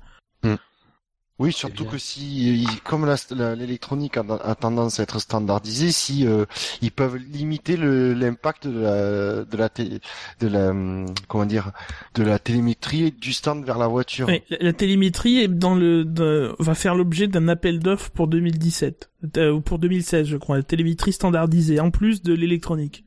Donc euh, à ce moment-là, effectivement, autoriser le réautoriser le bidirectionnel, mais en limitant le, le sens euh, stand voiture pour éviter les abus, quoi. Et puis euh, voilà. Après, comme c'est effectivement comme ça, le pilote, il serait plus perturbé par plein de choses à faire qui finalement n'importe pas vraiment en tant que sa cap sa, qualité de pilote. C'est pas c'est pas ça mettre un bouton sur telle sur telle position ne fait pas euh, va plus le perturber, va pas révéler si c'est un bon pilote ou pas quoi. Surtout si, mais surtout si on met les voitures 5 ou 6 secondes plus rapides, il y aura d'autres problèmes. Euh, euh, les voitures seront plus physiques, euh, etc. Il faudra vraiment qu'ils se concentrent sur le, sur le, sur les, sur les, la prise de trajectoire, etc. Sur son boulot de pilote en, tant que tel, purement, quoi, de pilotage. C'était terrible parce que le, groupe stratégique du SAV de la F1 a quand même produit déjà tu vois rien que là, rien que là je trouve qu'on avance plus. On devrait un jour faire notre réunion du, groupe stratégique du SAV et faire notre truc et balancer le communiqué. Voilà nos, nos suggestions d'amélioration, du concret quoi. Est-ce que tu suggères qu'on envoie un courrier à Jean Todd avec Non, pas Jean Todd. Aux, médias. Peut-être plus de chances qu'il soit lu.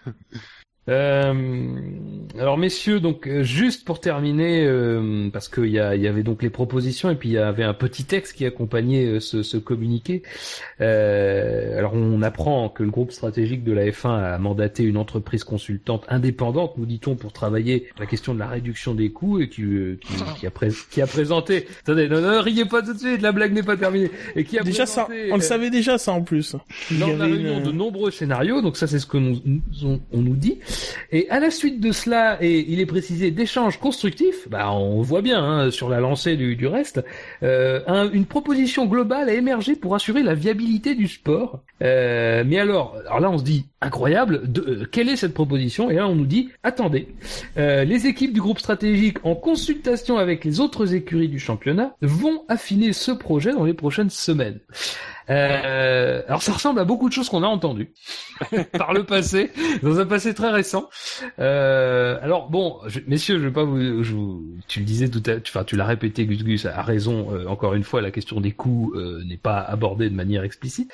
Ce qu'on sait en, ce qu'on a su un petit peu avant justement la, la publication de ce de ce de ce communiqué, euh, c'est que un des points apparemment euh, essentiels en matière de ce de la prétendue réduction des coûts, en tout cas en matière d'une autre vision de la Formule 1, c'est on tendrait vers euh, l'idée qui ferait son, son chemin des, des voitures clientes. Euh, et notamment, euh, c'est un petit peu ce qui a motivé ces informations, c'est que ça serait particulièrement poussé, par exemple, par McLaren, euh, McLaren Honda, même on peut dire, euh, pour justement offrir à Honda un deuxième, euh, un, une deuxième écurie. Euh, et alors là, pour aller encore plus loin, ça pousse du côté de Hart, qui est l'écurie un petit peu, disons, junior, le junior team de McLaren en, en GP2.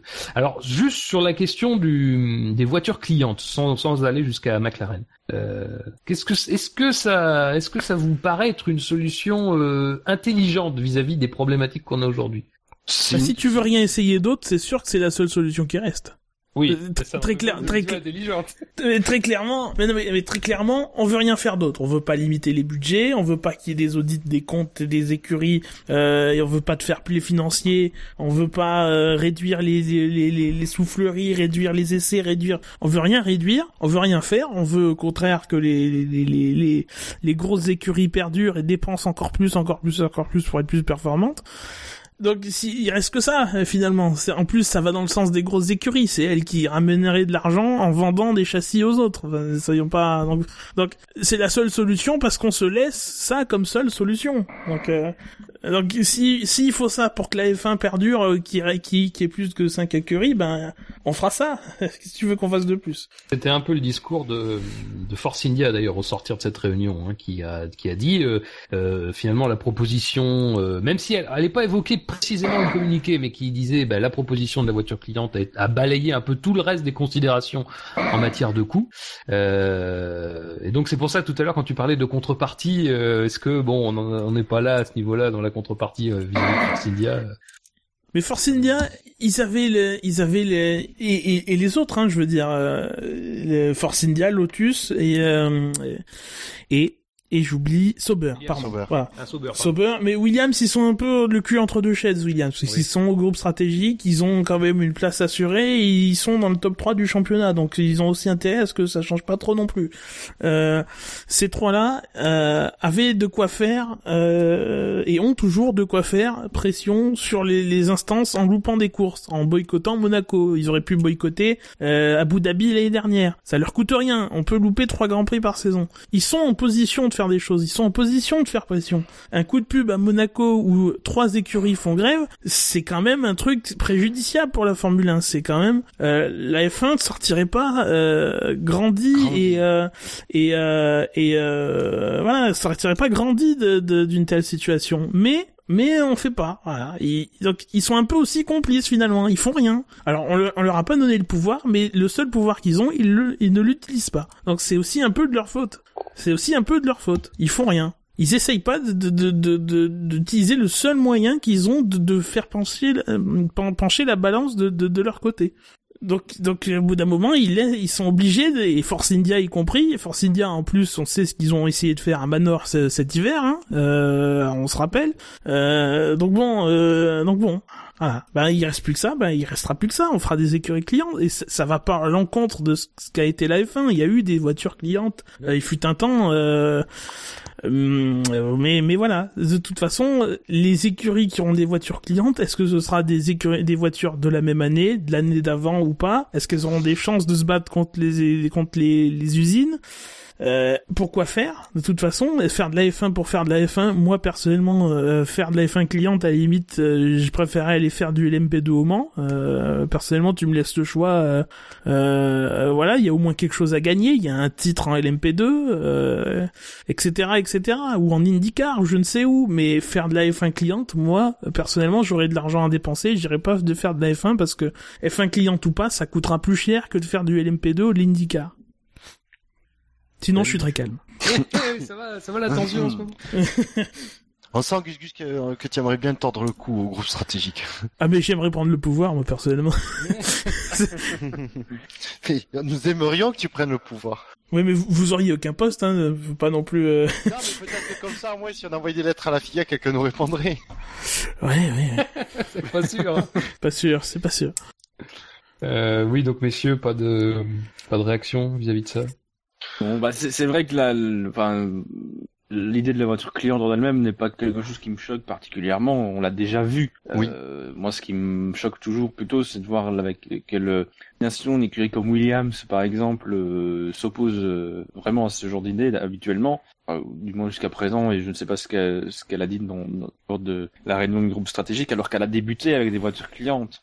Voilà. Après, c'est vrai qu'on a peut-être un peu l'impression que c'est une solution par défaut. Euh, voilà. Après, y a faire de la F1 pour faire de la F1. Il y a des équipes, par exemple Sauber ou Force India, elles n'ont pas pour vocation de gagner des titres de champion du monde. Elles n'ont même pas forcément pour vocation euh, de gagner des courses. Elles sont finalement déjà un petit peu là pour, faire de la F1. Enfin, c'est de manière, ça sonne un peu péjoratif, mais mais est-ce que faire de la F1 avec une voiture cliente, euh, c'est faire de la F1 C'est, elles font aujourd'hui, elles font de la F1. Elles construisent, elles construisent des voitures, elles se battent, etc. Elles répondent aux mêmes règlements que les autres. Elles sont quand même là. Euh, enfin, tu dis qu'elles sont pas là pour gagner, mais quand même, le but ultime, c'est quand même de gagner. Alors, je suis bien d'accord que Force India, Sauber et Lotus aujourd'hui sont pas en position de, ne serait-ce qu'être dans le top 5 du championnat. Lotus peut-être, mais mais les deux autres sont plutôt en position d'être à l'arrière du, du, du peloton. Mais quand même, le but ultime c'est quand même de créer, de créer quelque chose, ne serait-ce que de vendre une écurie à, un constructeur pour que lui pérennise la chose, comme l'a fait Stewart euh, en son temps pour le vendre à Jaguar puis à Red Bull. Enfin, il y a quand même un but, pas à court terme, mais à long terme quand même de de de de, de, grossir. Et ça, ça, les, voitures clients fait que de toute façon, une voiture, une, une écurie qui aura recours à ça n'aura n'aura plus ce but, elle se battra plus avec les mêmes arbres que les, que les autres, que elle, pourra pas se développer. Enfin, c'est c'est elle fera pas de la F1. Enfin, elle sera elle fera de la F1 mais mais dans le nom dans le dans le nom seulement. Enfin, elle sera là juste pour faire les seconds couteaux. Ce sera un deuxième championnat. C'est un championnat à part.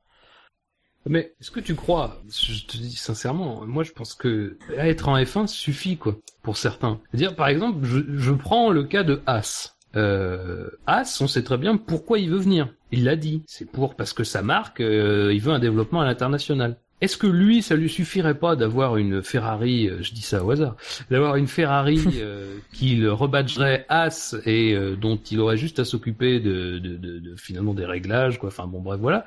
Est-ce que ça lui suffirait pas? Moi, je suis pas certain que ça lui suffirait pas. D'ailleurs, dans ce qu'il dit lui, c'est plutôt, lui, il a tout de suite dit, bah nous, on va essayer au maximum de, de prendre ce qui a déjà, ce qui est déjà fait de la part de Ferrari, voilà, de la part de tous ceux qui peuvent nous aider. alors bien sûr, il dit, quitte à construire notre euh, voilà bon il sera obligé de toute façon. Mais quitte à construire notre euh, notre propre châssis euh, au début voilà. Après lui ce qui, l'intéresse évidemment qu'il veut être performance et ça reste un ça reste un directeur d'une écurie sportive. Mais lui pour l'instant ce qui l'intéresse c'est surtout d'être d'être représenté en Formule 1 moi, je suis pas certain. Oui, mais si c'est pour représenter, pour finir septième et huitième, ses retombées économiques pour sa pour sa marque, elles seront elles seront nulles. Enfin, euh, aujourd'hui, t'arrêtes quelqu'un dans la rue, tu lui dis Force India, Force India, c'est quoi ça? Ça dirait. C'est moi tranquille, monsieur. Oui, mais mais voilà, tu, tu, il, saura pas ce que c'est. Euh, et, et c'était la même chose à l'époque avec Jordan, peut-être pas, peut-être pas, peut-être pas autant, mais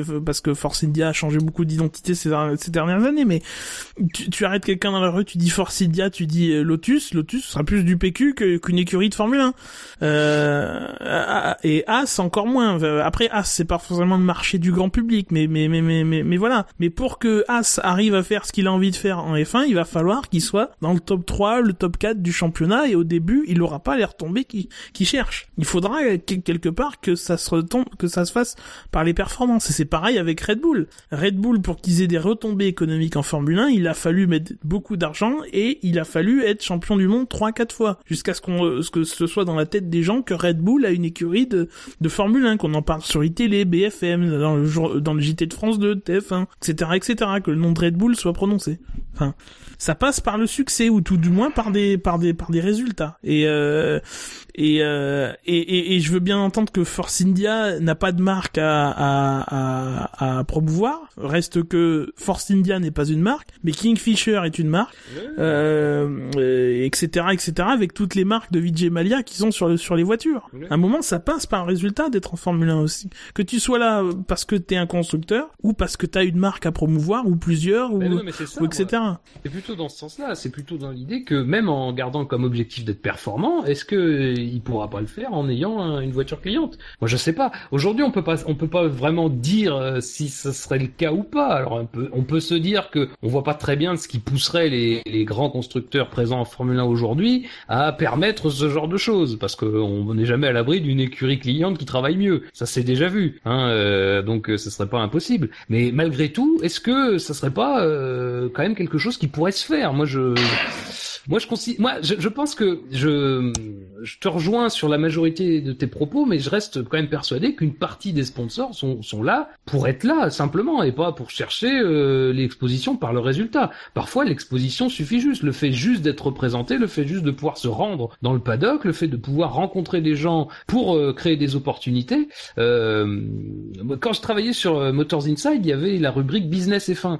Mais la rubrique Business F1, euh, je sais que c'était pas une des plus lues, mais c'est quand même toujours très très intéressant de le lire parce qu'on se rend compte que quand même les connexions en Formule 1 sur les marques présentes, ça se fait pas forcément auprès du grand public et ça se fait même assez rarement auprès du grand public, hormis pour les grandes marques déjà assez connues, mais ça se fait surtout dans les paddocks quand tu peux rencontrer des gens de, de, de voilà en face à face, des, investisseurs, quand tu peux rencontrer d'autres entreprises, c'est là que se créent les opportunités financières, c'est là que se créent les opportunités économiques. C'est pas forcément dans le euh, dans les dans l'audience, dans les résultats et tout. Évidemment que ça aide, on le voit bien puisque euh, on a bien vu Williams piquer euh, la moitié des sponsors de Lotus euh, depuis deux saisons. Ça, on est d'accord que les sponsors préféreront toujours équiper une Williams, une Mercedes, une Ferrari qu'une Sauber. Hein, on le voit bien. Mais reste que une partie de l'économie est souterraine et pas en pleine lumière. Donc voilà quoi. Le problème, c'est que cette économie, tu la retiens pas. Enfin, un sponsor ah, qui va être deux ans. C'est pas forcément le but de ceux qui y vont. Hein. Bah, euh, au bout d'un moment, c'est de se faire connaître. Si, si au bout de deux ans, un sponsor, il regarde ses, il regarde ses rapports, il voit qu'il a dépensé X et qu'en termes de temps de télé, il a pas eu X, il a eu moins que X, et bah, il va, il va partir. Ça va être une, une mauvaise opération pour lui. Il va peut-être avoir, il va avoir euh, augmenté sa, sa, sa, connaissance auprès du, du public de la Formule 1, mais pas dans, dans le, dans le, dans le, dans, dans les proportions qu'il aura espéré. Non, non, mais ça, je suis bien d'accord. Après, ça dépend de ce que de ce que celui qui arrive en F1 veut faire. Ça, on est bien d'accord. Euh, donc messieurs, je vous propose de passer, parce qu'on a quand même déjà pas mal euh, disserté sur euh, ce groupe stratégique, de passer à la suite euh, de l'actu F1. Alors ça sera un peu plus condensé parce qu'on on, l'a déjà évoqué. Euh, c'est ça concerne Michelin. Alors Michelin qui a indiqué être prêt à revenir en Formule 1. Donc ça c'est pas vraiment l'information nouvelle. Hein, c'est toujours notre ami Pascal Coinon, le, le, directeur de la compétition, qui a communiqué en disant que bien sûr là ils étaient prêts à revenir, mais alors même en tant que manufacturier unique, donc ça c'était aussi quelque chose qui avait plutôt évolué dans le discours de Michelin, mais bien sûr en changeant le cahier des charges. Mais ce qui est intéressant, c'est la réplique de Bernie Ecclestone qui euh, s'est assez vivement opposé hein, à, à, ce, à cette déclaration de Michelin, euh, louant le fait que Pirelli, alors c'est bien le seul, euh, quand c'est intéressant de le noter, louant le fait que, le Pirelli, agissait dans un sens, enfin dans le sens du spectacle courageusement, alors que la marque française voulait elle faire des pneus durs comme de la pierre pour ne pas risquer d'être critiqué. il, il assure aussi qu'avec de tels pneus qui seraient proposés par Michelin, la domination de Mercedes serait sans partage et sans aucun doute, alors qu'aujourd'hui on peut douter de, du fait que, que Mercedes domine. Euh, voilà, il est aussi contre les jambes de 18 pouces qui sont horribles. C'est une demande là aussi de Michelin. Donc euh, c'est surtout sur la réaction d'Ecclestone moi que je voudrais vous entendre parce que sur Michelin, bon, on connaît le, les, les L'idée de rester en Formule 1, ce serait bien quand même parce que franchement il me fatigue. ouais, on, euh, que dire Que dire sur la réplique de d'Ecclestone bah... J'ai l'impression qu'il s'est fait, qu'il défend plus Pirelli qu'il ne rejette euh, Michelin dans ses propos. Mais bon. Bah, C'est-à-dire que Pirelli, enfin comme on en a discuté encore sur les, les décisions du groupe stratégique, Pirelli euh, fait ce qu'on lui demande et la plupart du temps euh, se laisse marcher dessus sans rien dire. Donc euh, ça convient parfaitement à Bernie. Oui, c'est un peu, c'est un peu vrai ce que tu dis. Enfin, en tout cas, sans rien dire, je suis pas certain. Mais ce qui est sûr, c'est que dans le discours de Bernie, il y a quand même en filigrane et même je crois qu'il le dit d'ailleurs de mémoire que en fait Michelin faisait ce qu'on lui demandait, euh, mais du genre voilà sans sans opposer de résistance. Euh, y a Pirelli alors, t'as dit Michelin. Oui oui pardon Pirelli, excuse-moi Pirelli. Euh, Pirelli faisait un petit peu ce qu'on lui demandait de faire sans opposer de résistance et ça ça faisait un petit peu, enfin moi j'ai ressenti comme ça, c'est un peu Pirelli c'est un peu notre chose. Euh, donc euh, pas Michelin, on veut pas de Michelin qui pourrait un petit peu opposer des résistances. on préfère Pirelli. Euh, c'était un peu ça, moi, dans ce que j'ai ressenti à la lecture de, des propos d'Ecclestone. Mais, mais surtout, moi, ce que, ce que j'ai envie de dire euh, sur ce sujet, c'est que Ecclestone, il parle, mais c'est pas lui qui décide sur ce point-là. C'est un appel d'offre de la FIA, c'est la FIA qui, normalement, va choisir. Alors, on sait très bien, on sait très, on connaît très bien la FIA actuellement, hein. C'est bon, c'est le dernier paragraphe de mon article sur la, sur le, sur la sécurité. C'est, mais la FIA va se comporter comme elle le fait actuellement. Elle va regarder un peu qui, à qui ça va plaire dans le monde de la F1, aux écuries, aux motoristes, euh, à, à, la FOM, etc. Et elle va, elle va choisir en conséquence. Mais techniquement, c'est un choix qui n'appartient qu'à la FIA parce que c'est la FIA qui va faire cet appel d'offres. Cet appel d'offres, il va être publié sur le site de la FIA euh, par des documents en tête de la FIA et la FOM et les écuries normalement n'auront pas, n'iront pas de droit de regard. On sait très bien bien que elles y, elles y auront parce que la FIA actuellement et Jean Todd en tête euh, le permettra, le permettront. La FIA et Jean Todd. Et puis Pirelli peut très bien ne pas répondre à l'appel d'offres aussi. Non? Ah, ça j'aimerais. Qu'il leur fasse ce coup-là, Pirelli. Ah moi je serais eux, je, reviendrai pas. Hein. Ah, mais c'est trop d'emmerde. C'est sûr, oui, oui, oui, Mais non seulement à la place de Pirelli, c'est non, non seulement je ferai, je ne reviendrai pas, mais c'est surtout que je ne dirai rien avant. Je ferai, je laisserai les gens supposer que oui, on répondra à l'appel d'offres et surtout, je n'y répondrai pas. Histoire qu'ils se retrouvent, parce que connaissant la FIA, ils vont faire l'appel d'offres six mois avant le début de la saison 2017, et histoire de un peu d'un plan, tu vois. Ah, non. De quoi se retrouver avec des pneus DEMAC comme en comme en WRC Ils vont faire revenir Avon. Hein euh, Des pneus rouges à lèvres. Sémillant euh, manufacturier britannique. Euh, oui, c'est sûr. Je crois que oui, il faut quand même pas sous-estimer le poids qu'aura avec le Stone euh, globalement dans tout ce qui va se passer par la suite. Euh, euh, donc messieurs, donc passons, sautons cette page pneu euh, et euh, intéressons-nous alors à une petite, euh, une petite info qui avait un peu été révélée, je crois, par Romain Grosjean. En tout cas, il avait été un des premiers à tweeter sur le sujet.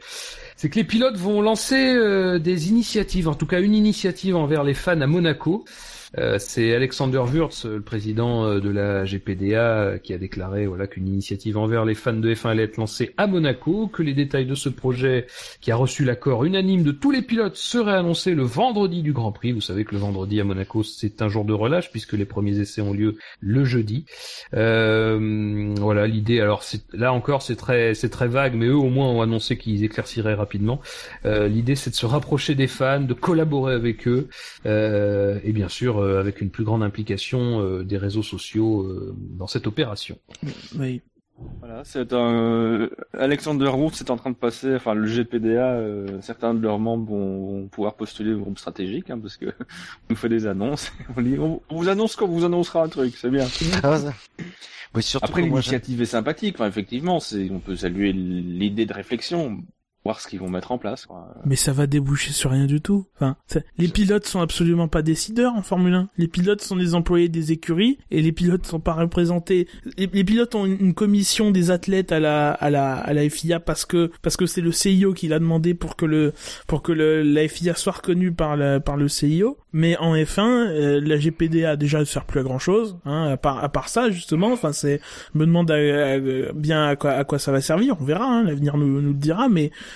mais derrière, il se passera rien parce que on aura beau dire ce qu'on veut aux, pilotes, ils ont absolument pas le pouvoir de changer quoi que ce soit. En tout cas, ils ne se, ils ne, ils ne se le donnent pas. Ils ne, ils- les, les- derniers euh, agissements de la GPDA en matière de sécurité, c'est de, de plus payer les amendes euh, euh, que, que, que, que leur inflige après des excès de vitesse ou des, des infractions dans, la- dans la voie des stands. Aujourd'hui, c'est les écuries qui les payent. Et euh, ça a été aussi l'histoire de la super licence, des coûts de la super licence qui ont été augmentés. Alors ça, ils, ils sont dû s'y faire, hein, mais euh, mais voilà, ça, ça a été des, les derniers problèmes de, de, la, de la GPDA, ça a été des problèmes financiers par rapport aux pilotes. Et par rapport à nous, je, ils vont discuter avec nous, c'est très bien, il y aura un échange et derrière, ça, ça, ça suivra de très peu d'effets, voire rien du tout. Donc, pourquoi pas, oui, euh, on va le faire, mais ça va servir à rien.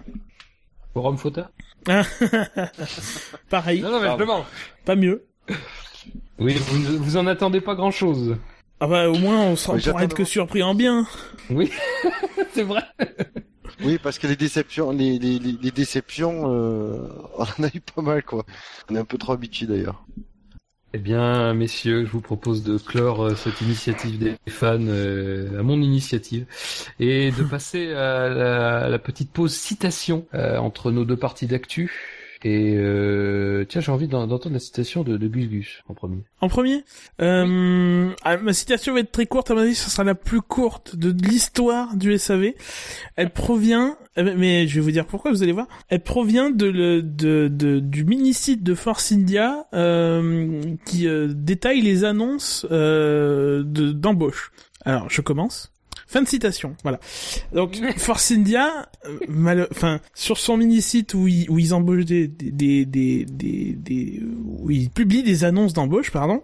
Euh, ce mini-site est vide, il y a aucune annonce de publiée. Quand tu vois que partout ailleurs à peu près, il y en a 5-6 minimum, euh, il y en a une dizaine en moyenne et chez Manor, euh, ça monte à une quinzaine. Voilà. Donc chez Force India aujourd'hui, on ne recrute pas. Euh, en tout cas pas par ce genre de moyens, on recrute peut-être par ailleurs, mais mais voilà, on cherche pas de de d'employés et c'est généralement pas un très bon signe euh, qu'envoie une écurie quand ce ce, ce, carnet d'annonces en quelque sorte est est vide et c'est c'est à mettre en perspective par rapport aux décisions du du groupe stratégique, on en a parlé, euh, voilà.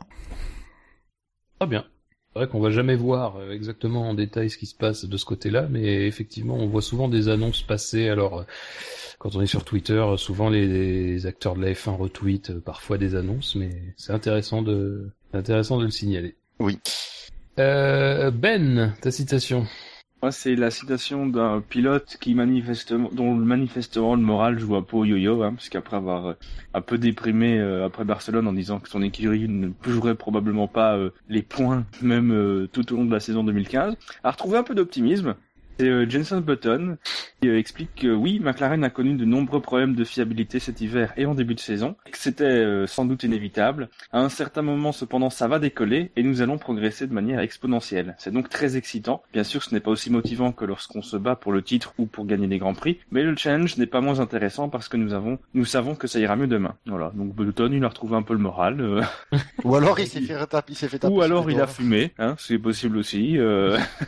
voilà, je n'étais pas très très inspiré, j'avoue, pour ma citation de la semaine, mais euh, Il a fait un tour au service com de McLaren, hein, ça c'est c'est évident. voilà, sûrement oui. On lui a retapé ce cours euh, qui était On lui un a peu tapé trop... le responsable presse de Fernando Alonso.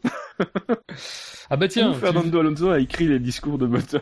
Tu fais bien, aussi. tu fais bien de parler de Fernando Alonso. Je, je vais, je vais euh, en profiter pour donner ma citation. Elle est, elle est d'Alonso justement, qui, qui s'est rappelé au bon souvenir de, de Ferrari et de tout ce qu'on lui répète depuis le début de saison sur le fait qu'il a eu tort de quitter Ferrari, que voilà, c'était un mauvais choix. Il a dit quand j'étais chez Ferrari l'année dernière, nous étions 40 secondes à une minute derrière les Mercedes et ils sont à 45 secondes cette année à Barcelone, donc rien n'a changé. C'est une des raisons pour lesquelles je suis parti parce que j'ai vu que rien n'avait changé sur les cinq dernières années et je ne voulais pas d'une sixième ou d'une septième saison comme ça. Voilà, donc c'est toujours, euh, c'est toujours sympathique ce qui se passe. euh, Ouais. la, la guerre des mots euh, entre Ferrari et Alonso euh, est très est éminemment sympathique depuis le début. Mais, mais c'est bien, mais parce que du coup, que- il, a, il a une sixième saison encore pire que ce qu'il aurait eu, quoi. C'est- c'est vrai que. Mais euh, ce qui est intéressant, c'est que ça monte graduellement. On sent que peut-être qu'à la fin de la saison, ils s'insulteront, ils se lanceront des objets. Euh, mais c'est intéressant ce qui se passe euh, entre eux. Je pense que d'ici la fin de saison, ils vont se traiter de génie. vous êtes des génies, les gars. Euh, et Bûcher, donc pour finir. J'en ai une, elle est à, parce que même si je suis pas d'accord avec ses idées, j'aime bien le citer, j'aime bien le citer, c'est Bernie Ecclestone, Ah. qui justement a qui a fait déclaration justement avant le, les réunions- la réunion du groupe stratégique. Alors elle est un peu longue la situation, la, la citation pour bien, euh, pour bien remettre dans le contexte de ce qu'il dit. Et donc ça- ce qu'il a dit, c'est si euh, si Jean était happy, euh, était content d'être dans d'a- d'avoir la même direction que nous, alors oui, il n'y aurait pas de problème du tout. Nous n'aurions à parler à personne. Il est il est content de faire ça et euh, nous avons fait ça. Euh, bah en fait, il, il par- il parle du fait que la, la FIA et la FOM ont chacun euh, à eux deux six voix et euh, les écuries ont six voix dans le groupe stratégique. Donc en gros, la, la FIA et la FOM peuvent arriver à avoir l'avantage et la majorité. Donc c'est là. Euh, euh, à un moment donné, il dit, mais ce qu'il ne veut pas vraiment faire, c'est se lever et dire, c'est comme ça que ça se passe. Ah oui, il parle de Todd. Voilà, il parle de Jean et, euh, et il rajoute si c'était moi, si j'étais avec moi, si j'étais un docteur qu'il fallait amputer le, le bras de quelqu'un pour lui sauver la pour lui sauver la vie, il n'y aurait pas il y aurait il n'y aurait aucune discussion. Le problème est que nous avons euh, une, démo- une démocratie dans notre sport et dans notre cas c'est encore pire parce que nous avons les, les gens qui qui participent à la compétition euh, l'un contre l'autre. Voilà où euh, ça résume bien la situation en fait. C'est ça qui est bien, c'est qu'il est très conscient de la situation, Bernie, mais qu'il en joue. C'est ça qui m'a fait rire. Mais quelque part, il a tout à fait raison. Enfin, il a, euh, il a- dans sa déclaration, il a tout à fait raison. C'est ça que, c'est là, euh, c'est ça qui m'a vraiment, euh, qui, qui- ça m'a percuté, c'est que il a très précisément euh, évalué en, la, la situation, mais que donc il a, il connaît euh, très très bien les, abou- les, tenants les aboutissants, et il en joue de cette situation après, toujours à son avantage. Et puis il, va, Voilà. il va encore, il va encore être taxé de de- d'être anti-démocrate, etc. Parce qu'il y a le mot démocratie là-dedans, mais mais euh, mais euh, la FIA ne fait rien de démocratique. Enfin, il y a il y a un, il y a un président qui est qui est nommé et et après c'est lui qui doit décider, c'est lui qui doit mener. Mais euh, mais mais il il utilise pas ce pouvoir. Donc finalement finalement c'est c'est pas de la démocratie ce que fait la FIA. Enfin, euh, en tout cas c'est de la mauvaise dé- démocratie ou c'est de la démocratie euh, où euh, c'est pas lui qui choisit le pouvoir. C'est- C'est pas lui qui a le pouvoir. Le pouvoir est partagé avec d'autres. Donc finalement, euh, euh, voilà, la FIA n'est pas n'est une démocratie qui partage son pouvoir avec d'autres et qui donc c'est plus vraiment une démocratie. C'est une je sais pas, je sais pas comment ça se définit, mais voilà, voilà, bordel, ça, c'est- ça c'est bien, ça c'est c'est ça, Et c'est le bordel. Bordélocratie. On peut inventer des régimes. Ah ben, les, les, les F1 en a inventé un, oui. La, la F1 crassée. Je n'en peux plus de tous ces F1, cra- ces F1 crates.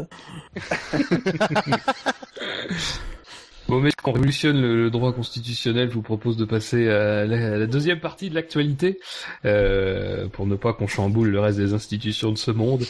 Euh, euh, et alors, euh, alors ça, ça, ça a un lien évidemment avec ce qu'on a, ce dont on a parlé euh, précédemment, puisque c'est, c'est un peu une page finance. Alors, d'abord. Autosport a dévoilé le montant, euh, vous savez, des primes qui sont distribuées aux écuries euh, à la fin de chaque saison euh, par la FOM. Alors la FOM, euh, vous le savez, collecte les revenus issus de trois sources principales le prix payé par les organisateurs pour accueillir les grands prix, les droits de diffusion issus notamment des médias, et un peu un pot pourri qui, contient le sponsoring sur les circuits et des frais, enfin des revenus liés aux hospitalités. Et 60 65% de la somme qui est collectée va revenir aux équipes. Alors sous deux manières. Sur ces 65%, il y en a 50 qui reviennent euh, par le biais de primes qui sont liées au classement des équipes. Euh, ça nous donne donc les, les primes suivantes. Mercedes a remporté pour la saison 2014 81 millions d'euros, Red Bull 72, Williams 64, Ferrari 59, McLaren 55, Force India 53, Toro Rosso 48, Lotus 45, Marussia 42 et Sauber 39. Donc ça donne un pot total de d'environ 560 millions d'euros. Et sur les 65%, il y a les 15% qui n'ont pas été distribués, qui elles, qui eux vont aux écuries historiques, euh, ce qui, ce que, ce qu'on appelle des, des, des, une prime premium en fait. Et euh, eux, ces 15% là vont dépendre d'accords bilatéraux qui ont été signés début 2012 en marge des négociations euh, à la suite de l'expiration de, de l'accord Concorde. Et à ce niveau-là, alors, à ce niveau-là, ça change du tout au tout, puisque donc il y a que 5 écuries qui sont concernées, mais le jackpot c'est évidemment pour Ferrari qui touche 85 millions d'euros, suivi par Red Bull 65 millions d'euros. Mercedes et McLaren sont à égalité avec 30 millions d'euros et Williams touche un tout petit pécule de 9 millions d'euros. Donc au total, au lieu d'avoir un ordre qui correspond à celui du classement des constructeurs, on a un ordre qui est celui suivant. Ferrari touche 144 millions d'euros, Red Bull 137 millions d'euros, Mercedes 111 millions, McLaren 85 millions, Williams 73 millions, Force India 53 millions, Toro Rosso 48 millions, Lotus 45 millions, aussi à 42 millions et Sauber 39 millions. Alors euh, c'est pas nouveau évidemment. Hein, le Gus Gus d'ailleurs tu l'avais évoqué je crois dans un de tes papiers de l'année dernière. Donc Oui. c'est pas quelque chose de nouveau, on n'apprend rien, euh, mais ça quand même ça permet malgré tout de connaître précisément les chiffres et de bien mettre en perspective les les différences que crée euh, ce système euh, puisqu'on récompense en plus de récompenser les meilleures écuries sur le plan sportif, les écuries historiques elles en plus ont droit à quasiment le double de ce qu'elles gagnent pour certaines, donc euh, ça crée qui sont- forcément une parité euh, qui sont déjà les, les écuries qui sont euh, qui ont des succès sur le plan sportif. Donc, euh, donc bon. Comme quoi, le système avec le Stone, c'est quand même pas si génial que ça. hein. Bah, euh, personnellement, alors personnellement, le système me semble, bon, on en a déjà discuté, mais me semble, euh, voilà, euh, proprement injuste et euh, je comprends même pas qu'en fait ça, ça, pardon, ça doit soulever un peu plus en, en coulisses. J'ose espérer, mais, mais c'est surtout que, hum, enfin, obligatoirement, on, on s'interdit en fait de, de, de, de, modifier la hiérarchie. Et dans un sens, ça arrange très bien ceux qui touchent le plus. Donc le système Ecclestone, pour nous, pour les petites écuries, il apparaît euh, totalement injuste. Mais pour les grosses écuries, c'est un système parfait, quoi. C'est le coup parfait. Je veux dire, quand on voit que, que Ferrari, qui termine, je le rappelle, quatrième l'année dernière, bah, empoche rien qu'avec la prime premium, plus que celui qui a fini premier, bon bah voilà, à ce moment-là, je, je, vois, je vois mal ce que pourrait dire Ferrari euh, si, euh, si, si, voilà, avec ce système. C'est-à-dire que Ferrari serait dernier, mais vraiment dixième comme c'est arrivé en, en, en 1980. Il serait dixième, les autres seraient tous devant. Il remporterait quand même 62 millions. Alors, moi, j'ai le chiffre en dollars, hein, donc c'est pas c'est pas forcément le même.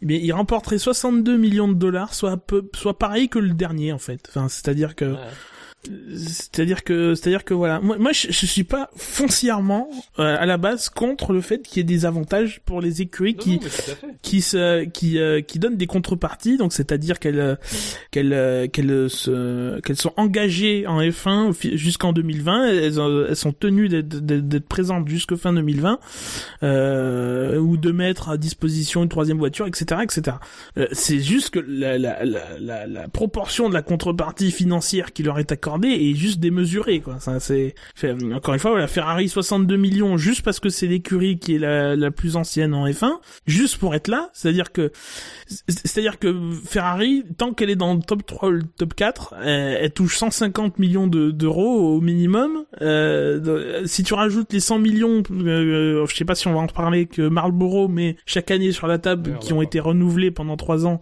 Euh, voilà, ça fait 250. Euh, c'est-à-dire qu'ils sont en F1 quasiment gratuitement, ils dépensent plus un centime. Donc, donc, donc, donc, au bout d'un moment, euh, voilà. Euh, voilà, c'est bon. On l'a déjà dit. De toute façon, ça sert plus.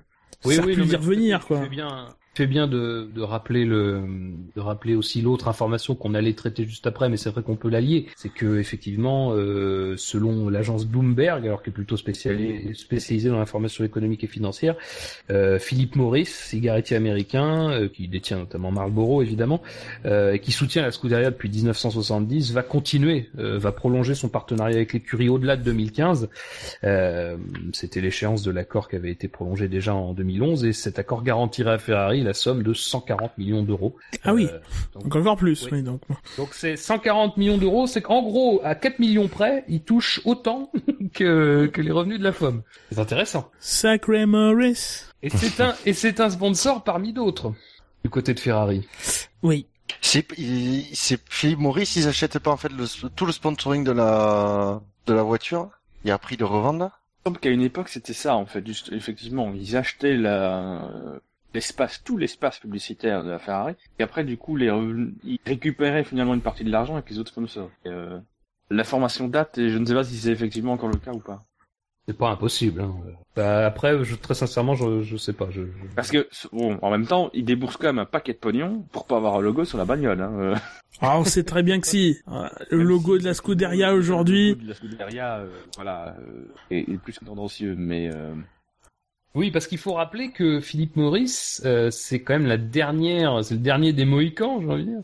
Euh, c'est c'est le c'est la dernière entreprise cigarettière qui reste en Formule 1 depuis l'interdiction. Ça, bon, ça aussi, quand même, ça reste aussi une petite euh, une petite astuce, mais euh, c'est c'est la réalité des des des, choses et, et ça représente comme une manne financière importante, effectivement. Après qu'une écurie ait un sponsor qui donne 140 millions, ben, euh, enfin, on va pas interdire ça. le sponsor il donne, ben, l'écurie va pas dire non.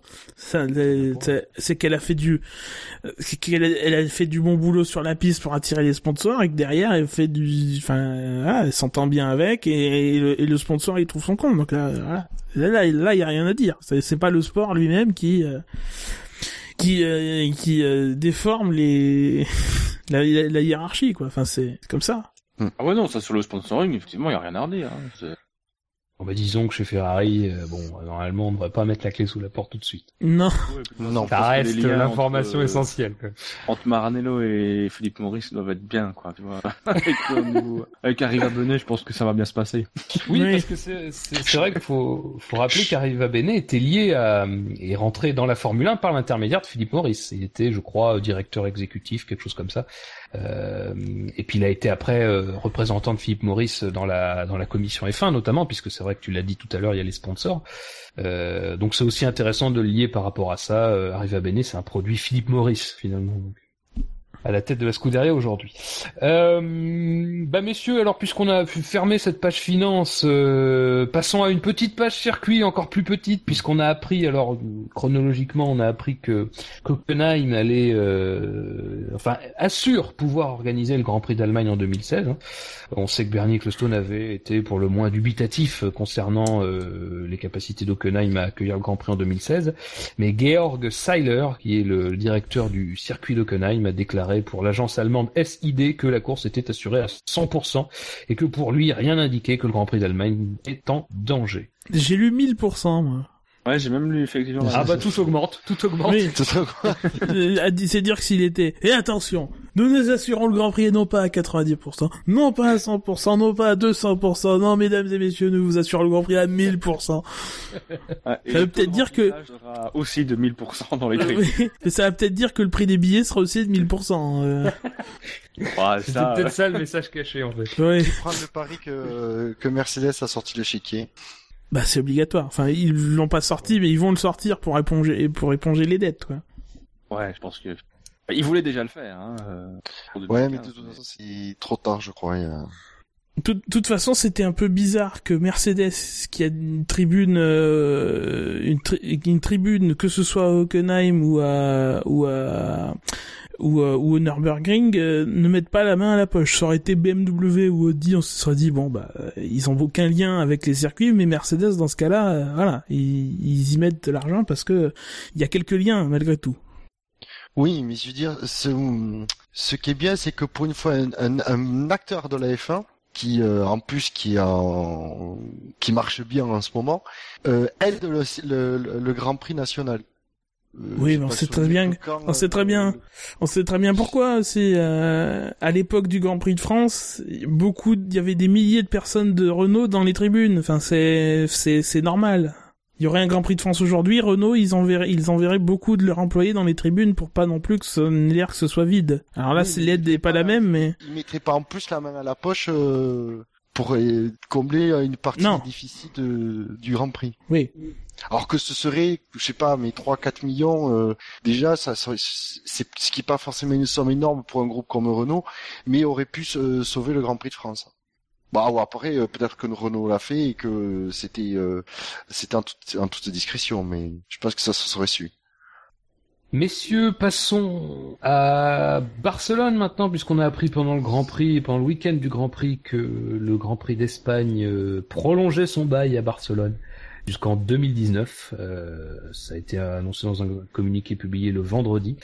Euh, donc on l'a dit au début de l'émission, c'était en 2015 la 25e édition, donc ça nous apporterait à la 29e. Euh, bon alors même si si c'est pas forcément les courses les plus passionnantes, ça reste quand même une destination qui est maintenant bien ancrée dans le paysage de la Formule 1. Historique européenne. Déjà, c'est un Grand Prix de plus en Europe qui est prolongé et c'est un très bon circuit. Cet après-midi, je testais euh, Project Cars euh, et sur ce circuit-là, c'est un très bon circuit. J'adore ce circuit. Alors rien que pour ça, si ça plaît aux pilotes, tant pis que ça plaise pas aux spectateurs, il faut aussi qu'il y en ait pour tout le monde. Voilà, moi je suis content. Oui, tant mieux alors.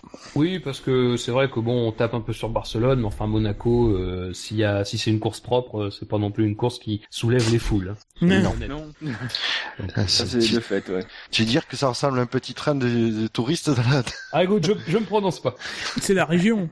oui, c'est pour ça, que je parle de petit train touristique. le spectacle est ailleurs, hein, de toute façon, à Monaco. Ouais, bien connu. euh, bah, D'ailleurs, messieurs, alors là, transition parfaite. Parlons de Monaco et parlons d'un contrat. Parlons d'une signature qui devrait. Alors là, c'est l'intéressé lui-même qui nous a dit que ça devrait se faire à Monaco. C'est le contrat de Lewis Hamilton avec Mercedes. Sa prolongation de contrat, enfin, devrait. Ce feuilleton qui nous a tenu en haleine quasiment un an, quand même, faut s'en souvenir, devrait prendre fin normalement euh, le week-end prochain à Monaco. Euh, donc bon, on en a déjà parlé, donc euh, on va pas revenir dessus, mais euh, mais voilà. Donc là, cette fois, c'est Hamilton qui nous a dit que que, c'était que c'était que, quelque chose allait se préparer pour lui à Monaco. il a rejeté aussi le fait que les retards à la signature étaient dus à des questions financières devant la presse britannique. Mais il parlait peut-être de la GPDA quand il disait qu'il va se passer un truc pour à Monaco. non, mais le concernant lui, enfin bon après c'est peut-être ça, la GPDA a peut-être annoncé le contrat d'Hamilton, je sais pas. ça serait bizarre, mais bon. Maintenant c'est les, les, la GPDA qui doit valider les contrats. non, non, qu'il annonce juste, qu'il annonce les contrats des pilotes. Très bon ça. C'est euh, la GPDA, c'est l'agence marketing des pilotes. mais, tu, sais que finalement annoncer les contrats des pilotes, ce serait un truc que la GPDA pourrait faire parce que plusieurs d'entre eux ont été floués par Sauber l'année dernière. Ce serait pas une si mauvaise idée finalement. Alors, autre euh, négociation contractuelle qui n'a pas l'air d'être en tout cas euh, lancée, c'est celle de Ricciardo qui a indiqué euh, qui a indiqué que que pour lui euh, il n'y avait pas de d'empressement à négocier euh, parce que c'est vrai que la rumeur avait parlé d'une prolongation de contrat pendant le week-end du Grand Prix d'Espagne de trois ans mais ça a été justement démenti. Euh, lui il veut prendre son temps il veut voir alors bon ce qui fait un peu peur c'est qu'il veut voir ce qui va se passer cette saison moi je dis là quand même ça fait peur un petit peu le contrat le stylo Red Bull je serais je quand même je me méfierais et donc voilà Richardo pas pressé de négocier un stylo avec des diamants euh, c'est sa nourriture préférée tu sais l'inviter dans un dans un bon resto euh. pour l'avoir quand il est en train de digérer, quoi, tu vois, pour profiter d'une situation de faiblesse plutôt que d'essayer de négocier, quoi. Ça va être Plein... vachement perturbant de négocier avec euh, Ricardo. Parce qu'ils sont gros, sont gros sur Ultra Braille, ça doit être vachement déstabilisant.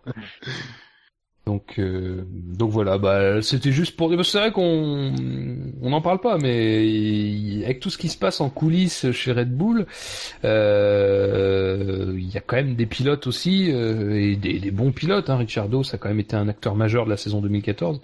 Euh, c'est, ça, ça, sera intéressant si ces pilotes-là venaient à se à passer par le marché des, des transferts.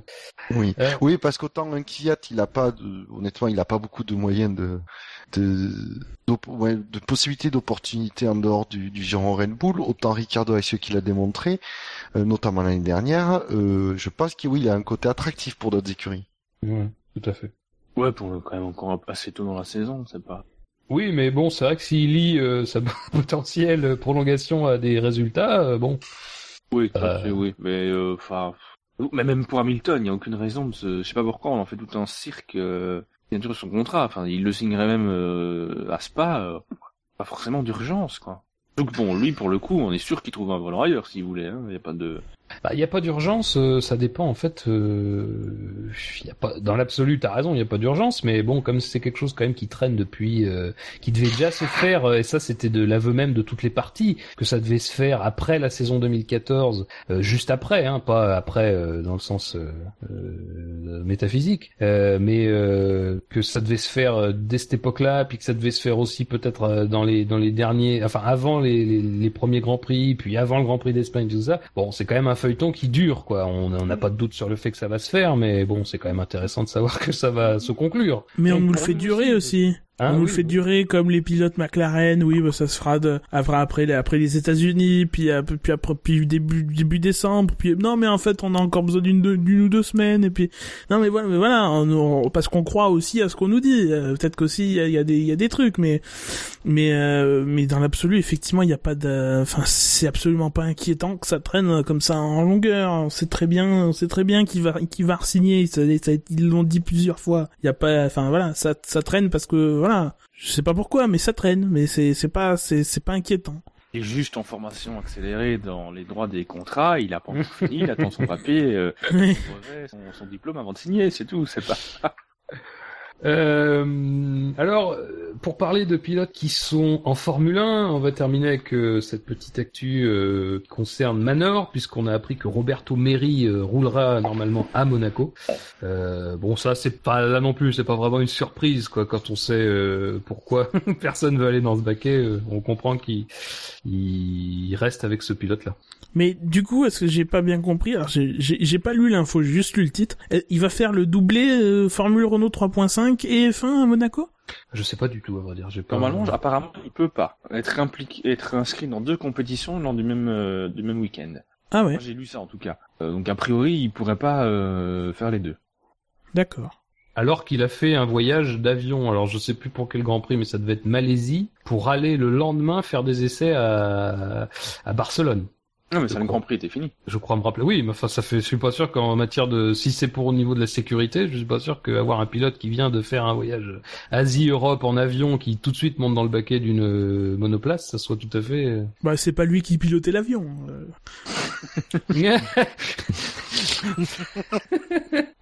Faudrait plus que ça en plus. Bah, irait moins vite du coup, ce serait ça le problème. Euh... Ah, euh, non, ça c'est un peu salaud. En plus, je l'aime bien, moi, donc. Euh, Ce sera pas coupé. Ça sera pas coupé, mais euh, sache, Roberto, si tu nous écoutes, que je t'aime bien. Euh, alors, ça c'était donc pour parler des pilotes qui sont en Formule 1. pour ceux qui n'y sont pas ou pas encore, deux petites informations. Alors, on a appris aussi pendant le week-end espagnol que Esteban Ocon quittait le giron Lotus et entrait dans le giron Mercedes. Je rappelle qu'il avait été champion de Formule 3 européenne la saison passée. Alors, on le rappelle souvent, mais c'est vrai, devant notamment Max Verstappen.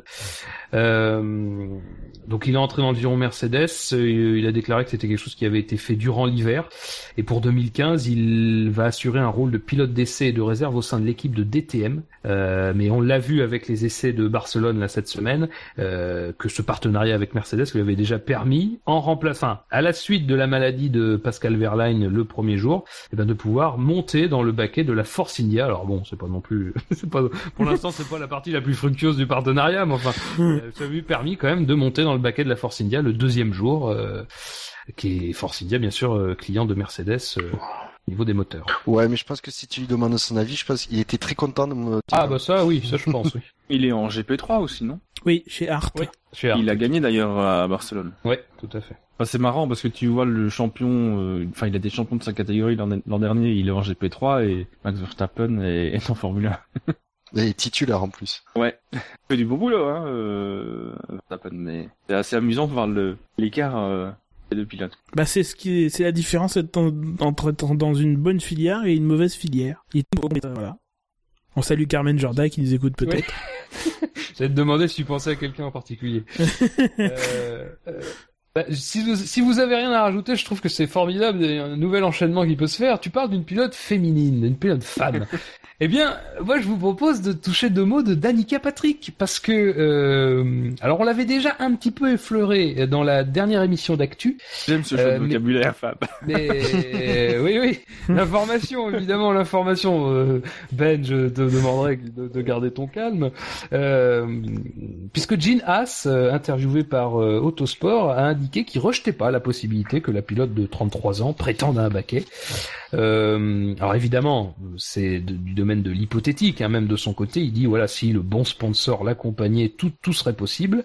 Euh, alors ce qui est intéressant, bon, c'est- vous allez me dire que c'est un peu capillotracté, mais en NASCAR, euh, son sponsor euh, historique, on va dire depuis la fin des années 2000, c'est GoDaddy.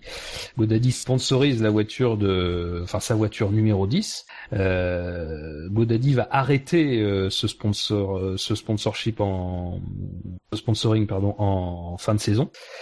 Et on dit, en tout cas du côté de GoDaddy, que on cherche une, euh, on cherche à se développer à l'international, on cherche des plateformes pour se développer à l'international, euh, notamment en Asie.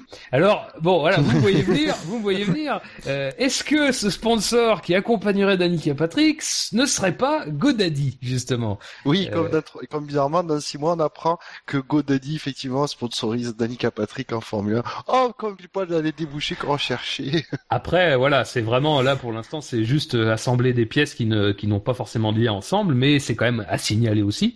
Euh, Que, que GoDaddy vienne en F1 pour euh, sponsoriser euh, l'écurie de, de Haas, ça, ça, effectivement, ça tombe sous le, ça, ça tombe sous le sens.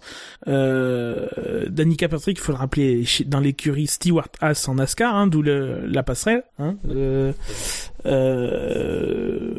maintenant que Danica Patrick, elle, vienne en F1, elle a toujours dit non. Elle a toujours dit, ça ne m'intéresse pas. euh, je suis américaine, je préfère rester aux États-Unis. Euh, mon, ma place est en NASCAR. Alors, euh, elle y croit, d'au- d'au- d'aucuns n'y croient pas, hein, mais déjà sa place c'est en NASCAR. Mais en tout cas, voilà. Euh, voilà, elle a toujours nié avoir de l'intérêt pour la Formule 1 et c'est pas le sponsor qui, à mon avis, euh, la connaissant un peu le caractère, va la, la- le- la forcer à venir en, en- en F1. Et à mon avis, Gene Haas ne fait que laisser ouvert la possibilité, comme il laisse la- ouverte la possibilité que ce soit Jackie Stewart, quoi. Enfin, il dirait pas non si Stewart il vient, il dit euh, je veux bien piloter pour toi. Après, euh, c'est- c'est c'est surtout lui. Hein, elle, elle a pas, elle a pas, elle en a pas parlé euh, récemment. Euh, elle a pas parlé récemment de la Formule 1. Euh, c'est plutôt lui. Hein, tu as raison, qui, qui, qui dit qu'elle s'y intéresse. Elle, elle y, elle y jette un œil. Elle n'est pas désintéressée. Et c'est lui qui décide qu'elle est dans la liste des potentiels pilotes. Mais effectivement, Oui, mais- comme tu dis, c'est une liste large. Elle régulièrement, on lui pose la question, souvent sur les des sites de NASCAR, on lui pose la question et elle répond non. Voilà. Euh, c'est- Et puis c'est pas un petit nom, quoi. euh, C'est un nom, euh, un nom net et, et franc. La NASCAR, ça rapporte pas dans le nouveau système de gradation des disciplines de la FIA. Non, ah non, effectivement.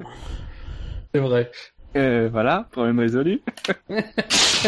c'est- c'est comme quoi. tu Non vois. mais il pourrait faire des dérogations. Enfin, tu sais, tu sais très bien que si si Danica arrive, Danica Patrick euh, veut faire de la Formule 1, on lui accordera une une une une une dérogation. Elle a déjà fait le top 5.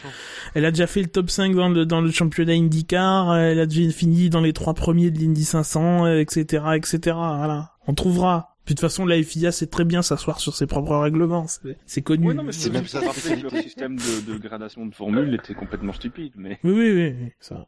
Oui, mais ils vont, ils vont te- le premier argument qu'ils vont te dire, c'est qu'ils ont mis ce, ce truc en place pour éviter que des pilotes trop, trop jeunes n'arrivent en, en F1. À 33 ans, avec Danica Patrick, elle a pas ce problème-là. De fait.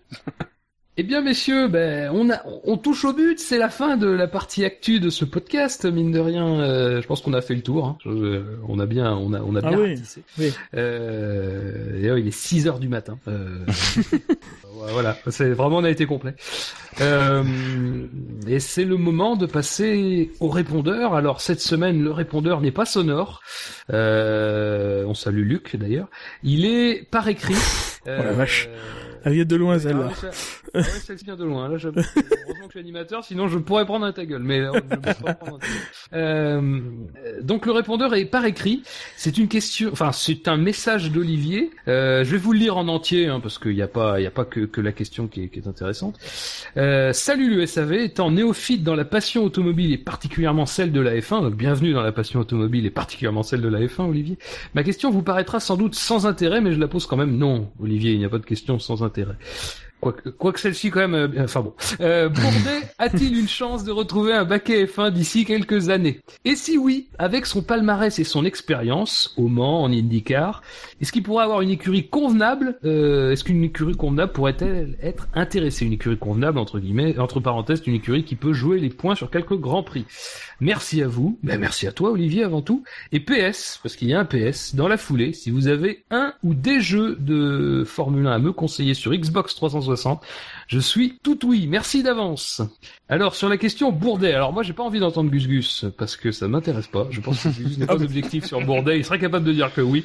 Je veux entendre Ben sur euh, Ah, Bourdet. Alors ça, c'est, alors ça, présupposé de ma, ma réponse, c'est quand même Ouais, crapuleux. ouais, ouais, on, Hein on vous connaît monsieur. On te connaît, crapule. Donc Bourdet a-t-il une chance de retrouver un baquet F1 d'ici quelques années? Ben Euh, non. Buchor Euh, non. Bon bah Gus Gus, vas-y. Bah Voilà, tu vois, finalement, on revient vite à, voilà, aux vrais intervenants. Euh... Non, je, je, je suis d'accord avec eux. Il, il a très peu de chance, parce que je vais quand même lui en accorder une petite. Tout est possible. Euh, S'il a une chance de revenir, c'est chez As, euh, parce que As va prendre un pilote, soit qui est dans la galaxie F1, soit quelqu'un qui est connu aux États-Unis, euh, qui, euh, qui et donc qui peut faire vendre, euh, euh, voilà, le, le le, le projet As aux, aux États-Unis. Et donc, il va pas prendre des pilotes de NASCAR parce que mine de rien, c'est pas la même discipline. Euh, euh, les, les rares pilotes d'IndyCar qui sont euh, tant- qui se sont euh, frottés à, euh, à la NASCAR euh, se sont arrêtés aux victoires sur le circuit routier. Euh, celui qui a le mieux, et encore, j'allais dire celui qui a le mieux réussi, c'est celui qui, qui venait de l'Australie, qui était Marcos Ambrose, mais lui non plus n'a pas gagné sur Oval. Euh, donc voilà, donc il va prendre quelqu'un en IndyCar s'il veut prendre une figure connue aux États-Unis. Est-ce que c'est Bourdet qui aurait la, pour la- la- le premier euh, le premier choix? Je, je pense pas, mais c'est là, là c'est là sa seule chance de revenir en F1 euh, parce que ça. tout bourdé qu'il est. Euh, moi, j'adore ce pilote. Je, je l'ai suivi depuis, ça fait 12 ou 13 ans que je suis sa, sa carrière euh, via AB Moteur, euh, etc., etc.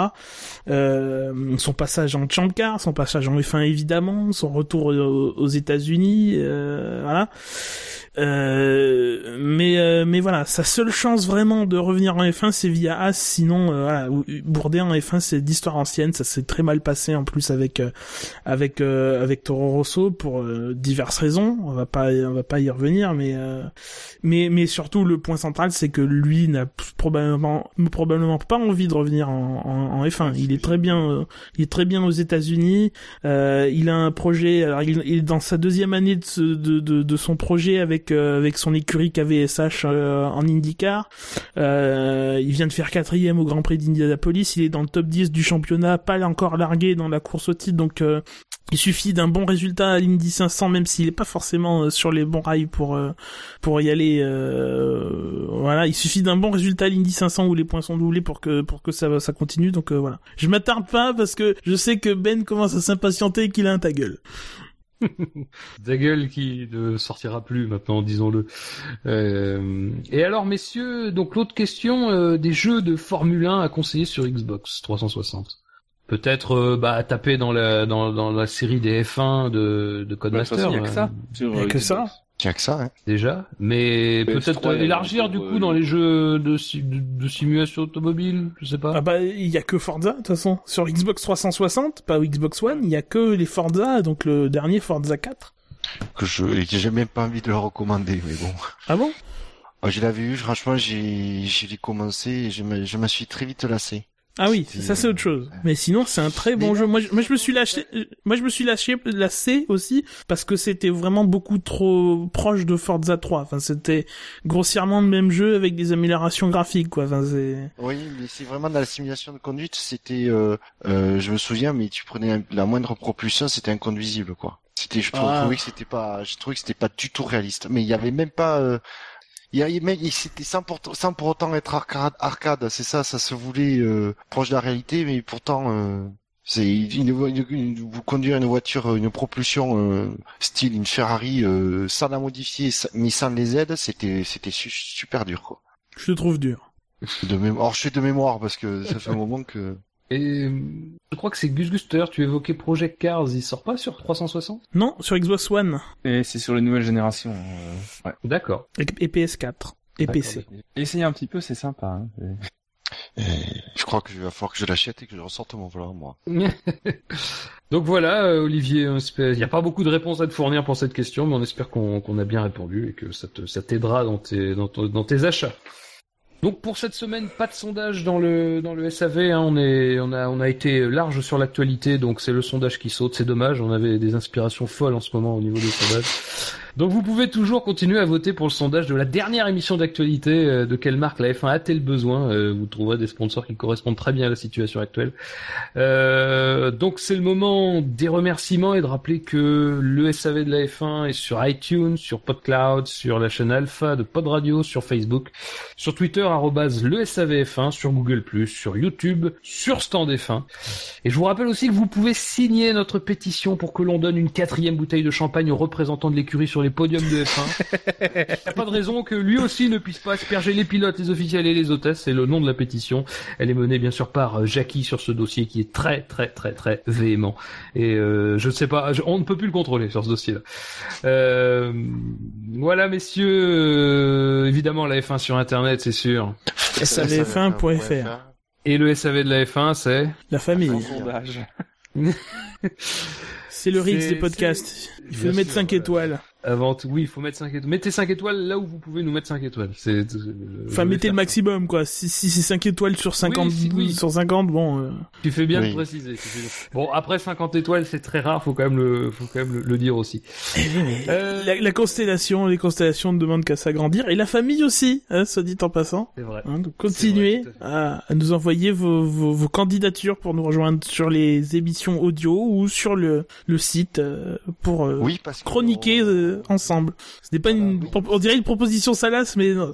Oui, c'est vrai. C'est d'ailleurs ce qui rebute, hein, je crois. C'est bien, bien quand même de rappeler qu'on ne recherche pas uniquement des chroniqueurs pour nos émissions et qu'il y en a qui se sentent beaucoup plus à l'aise à l'écrit et qui ne veulent pas faire, ne veulent pas euh, se forcer à faire de l'audio. Nous acceptons aussi de, des articles d'opinion, d'histoire, du billet d'humour, un peu de tout dans le style pur SAV.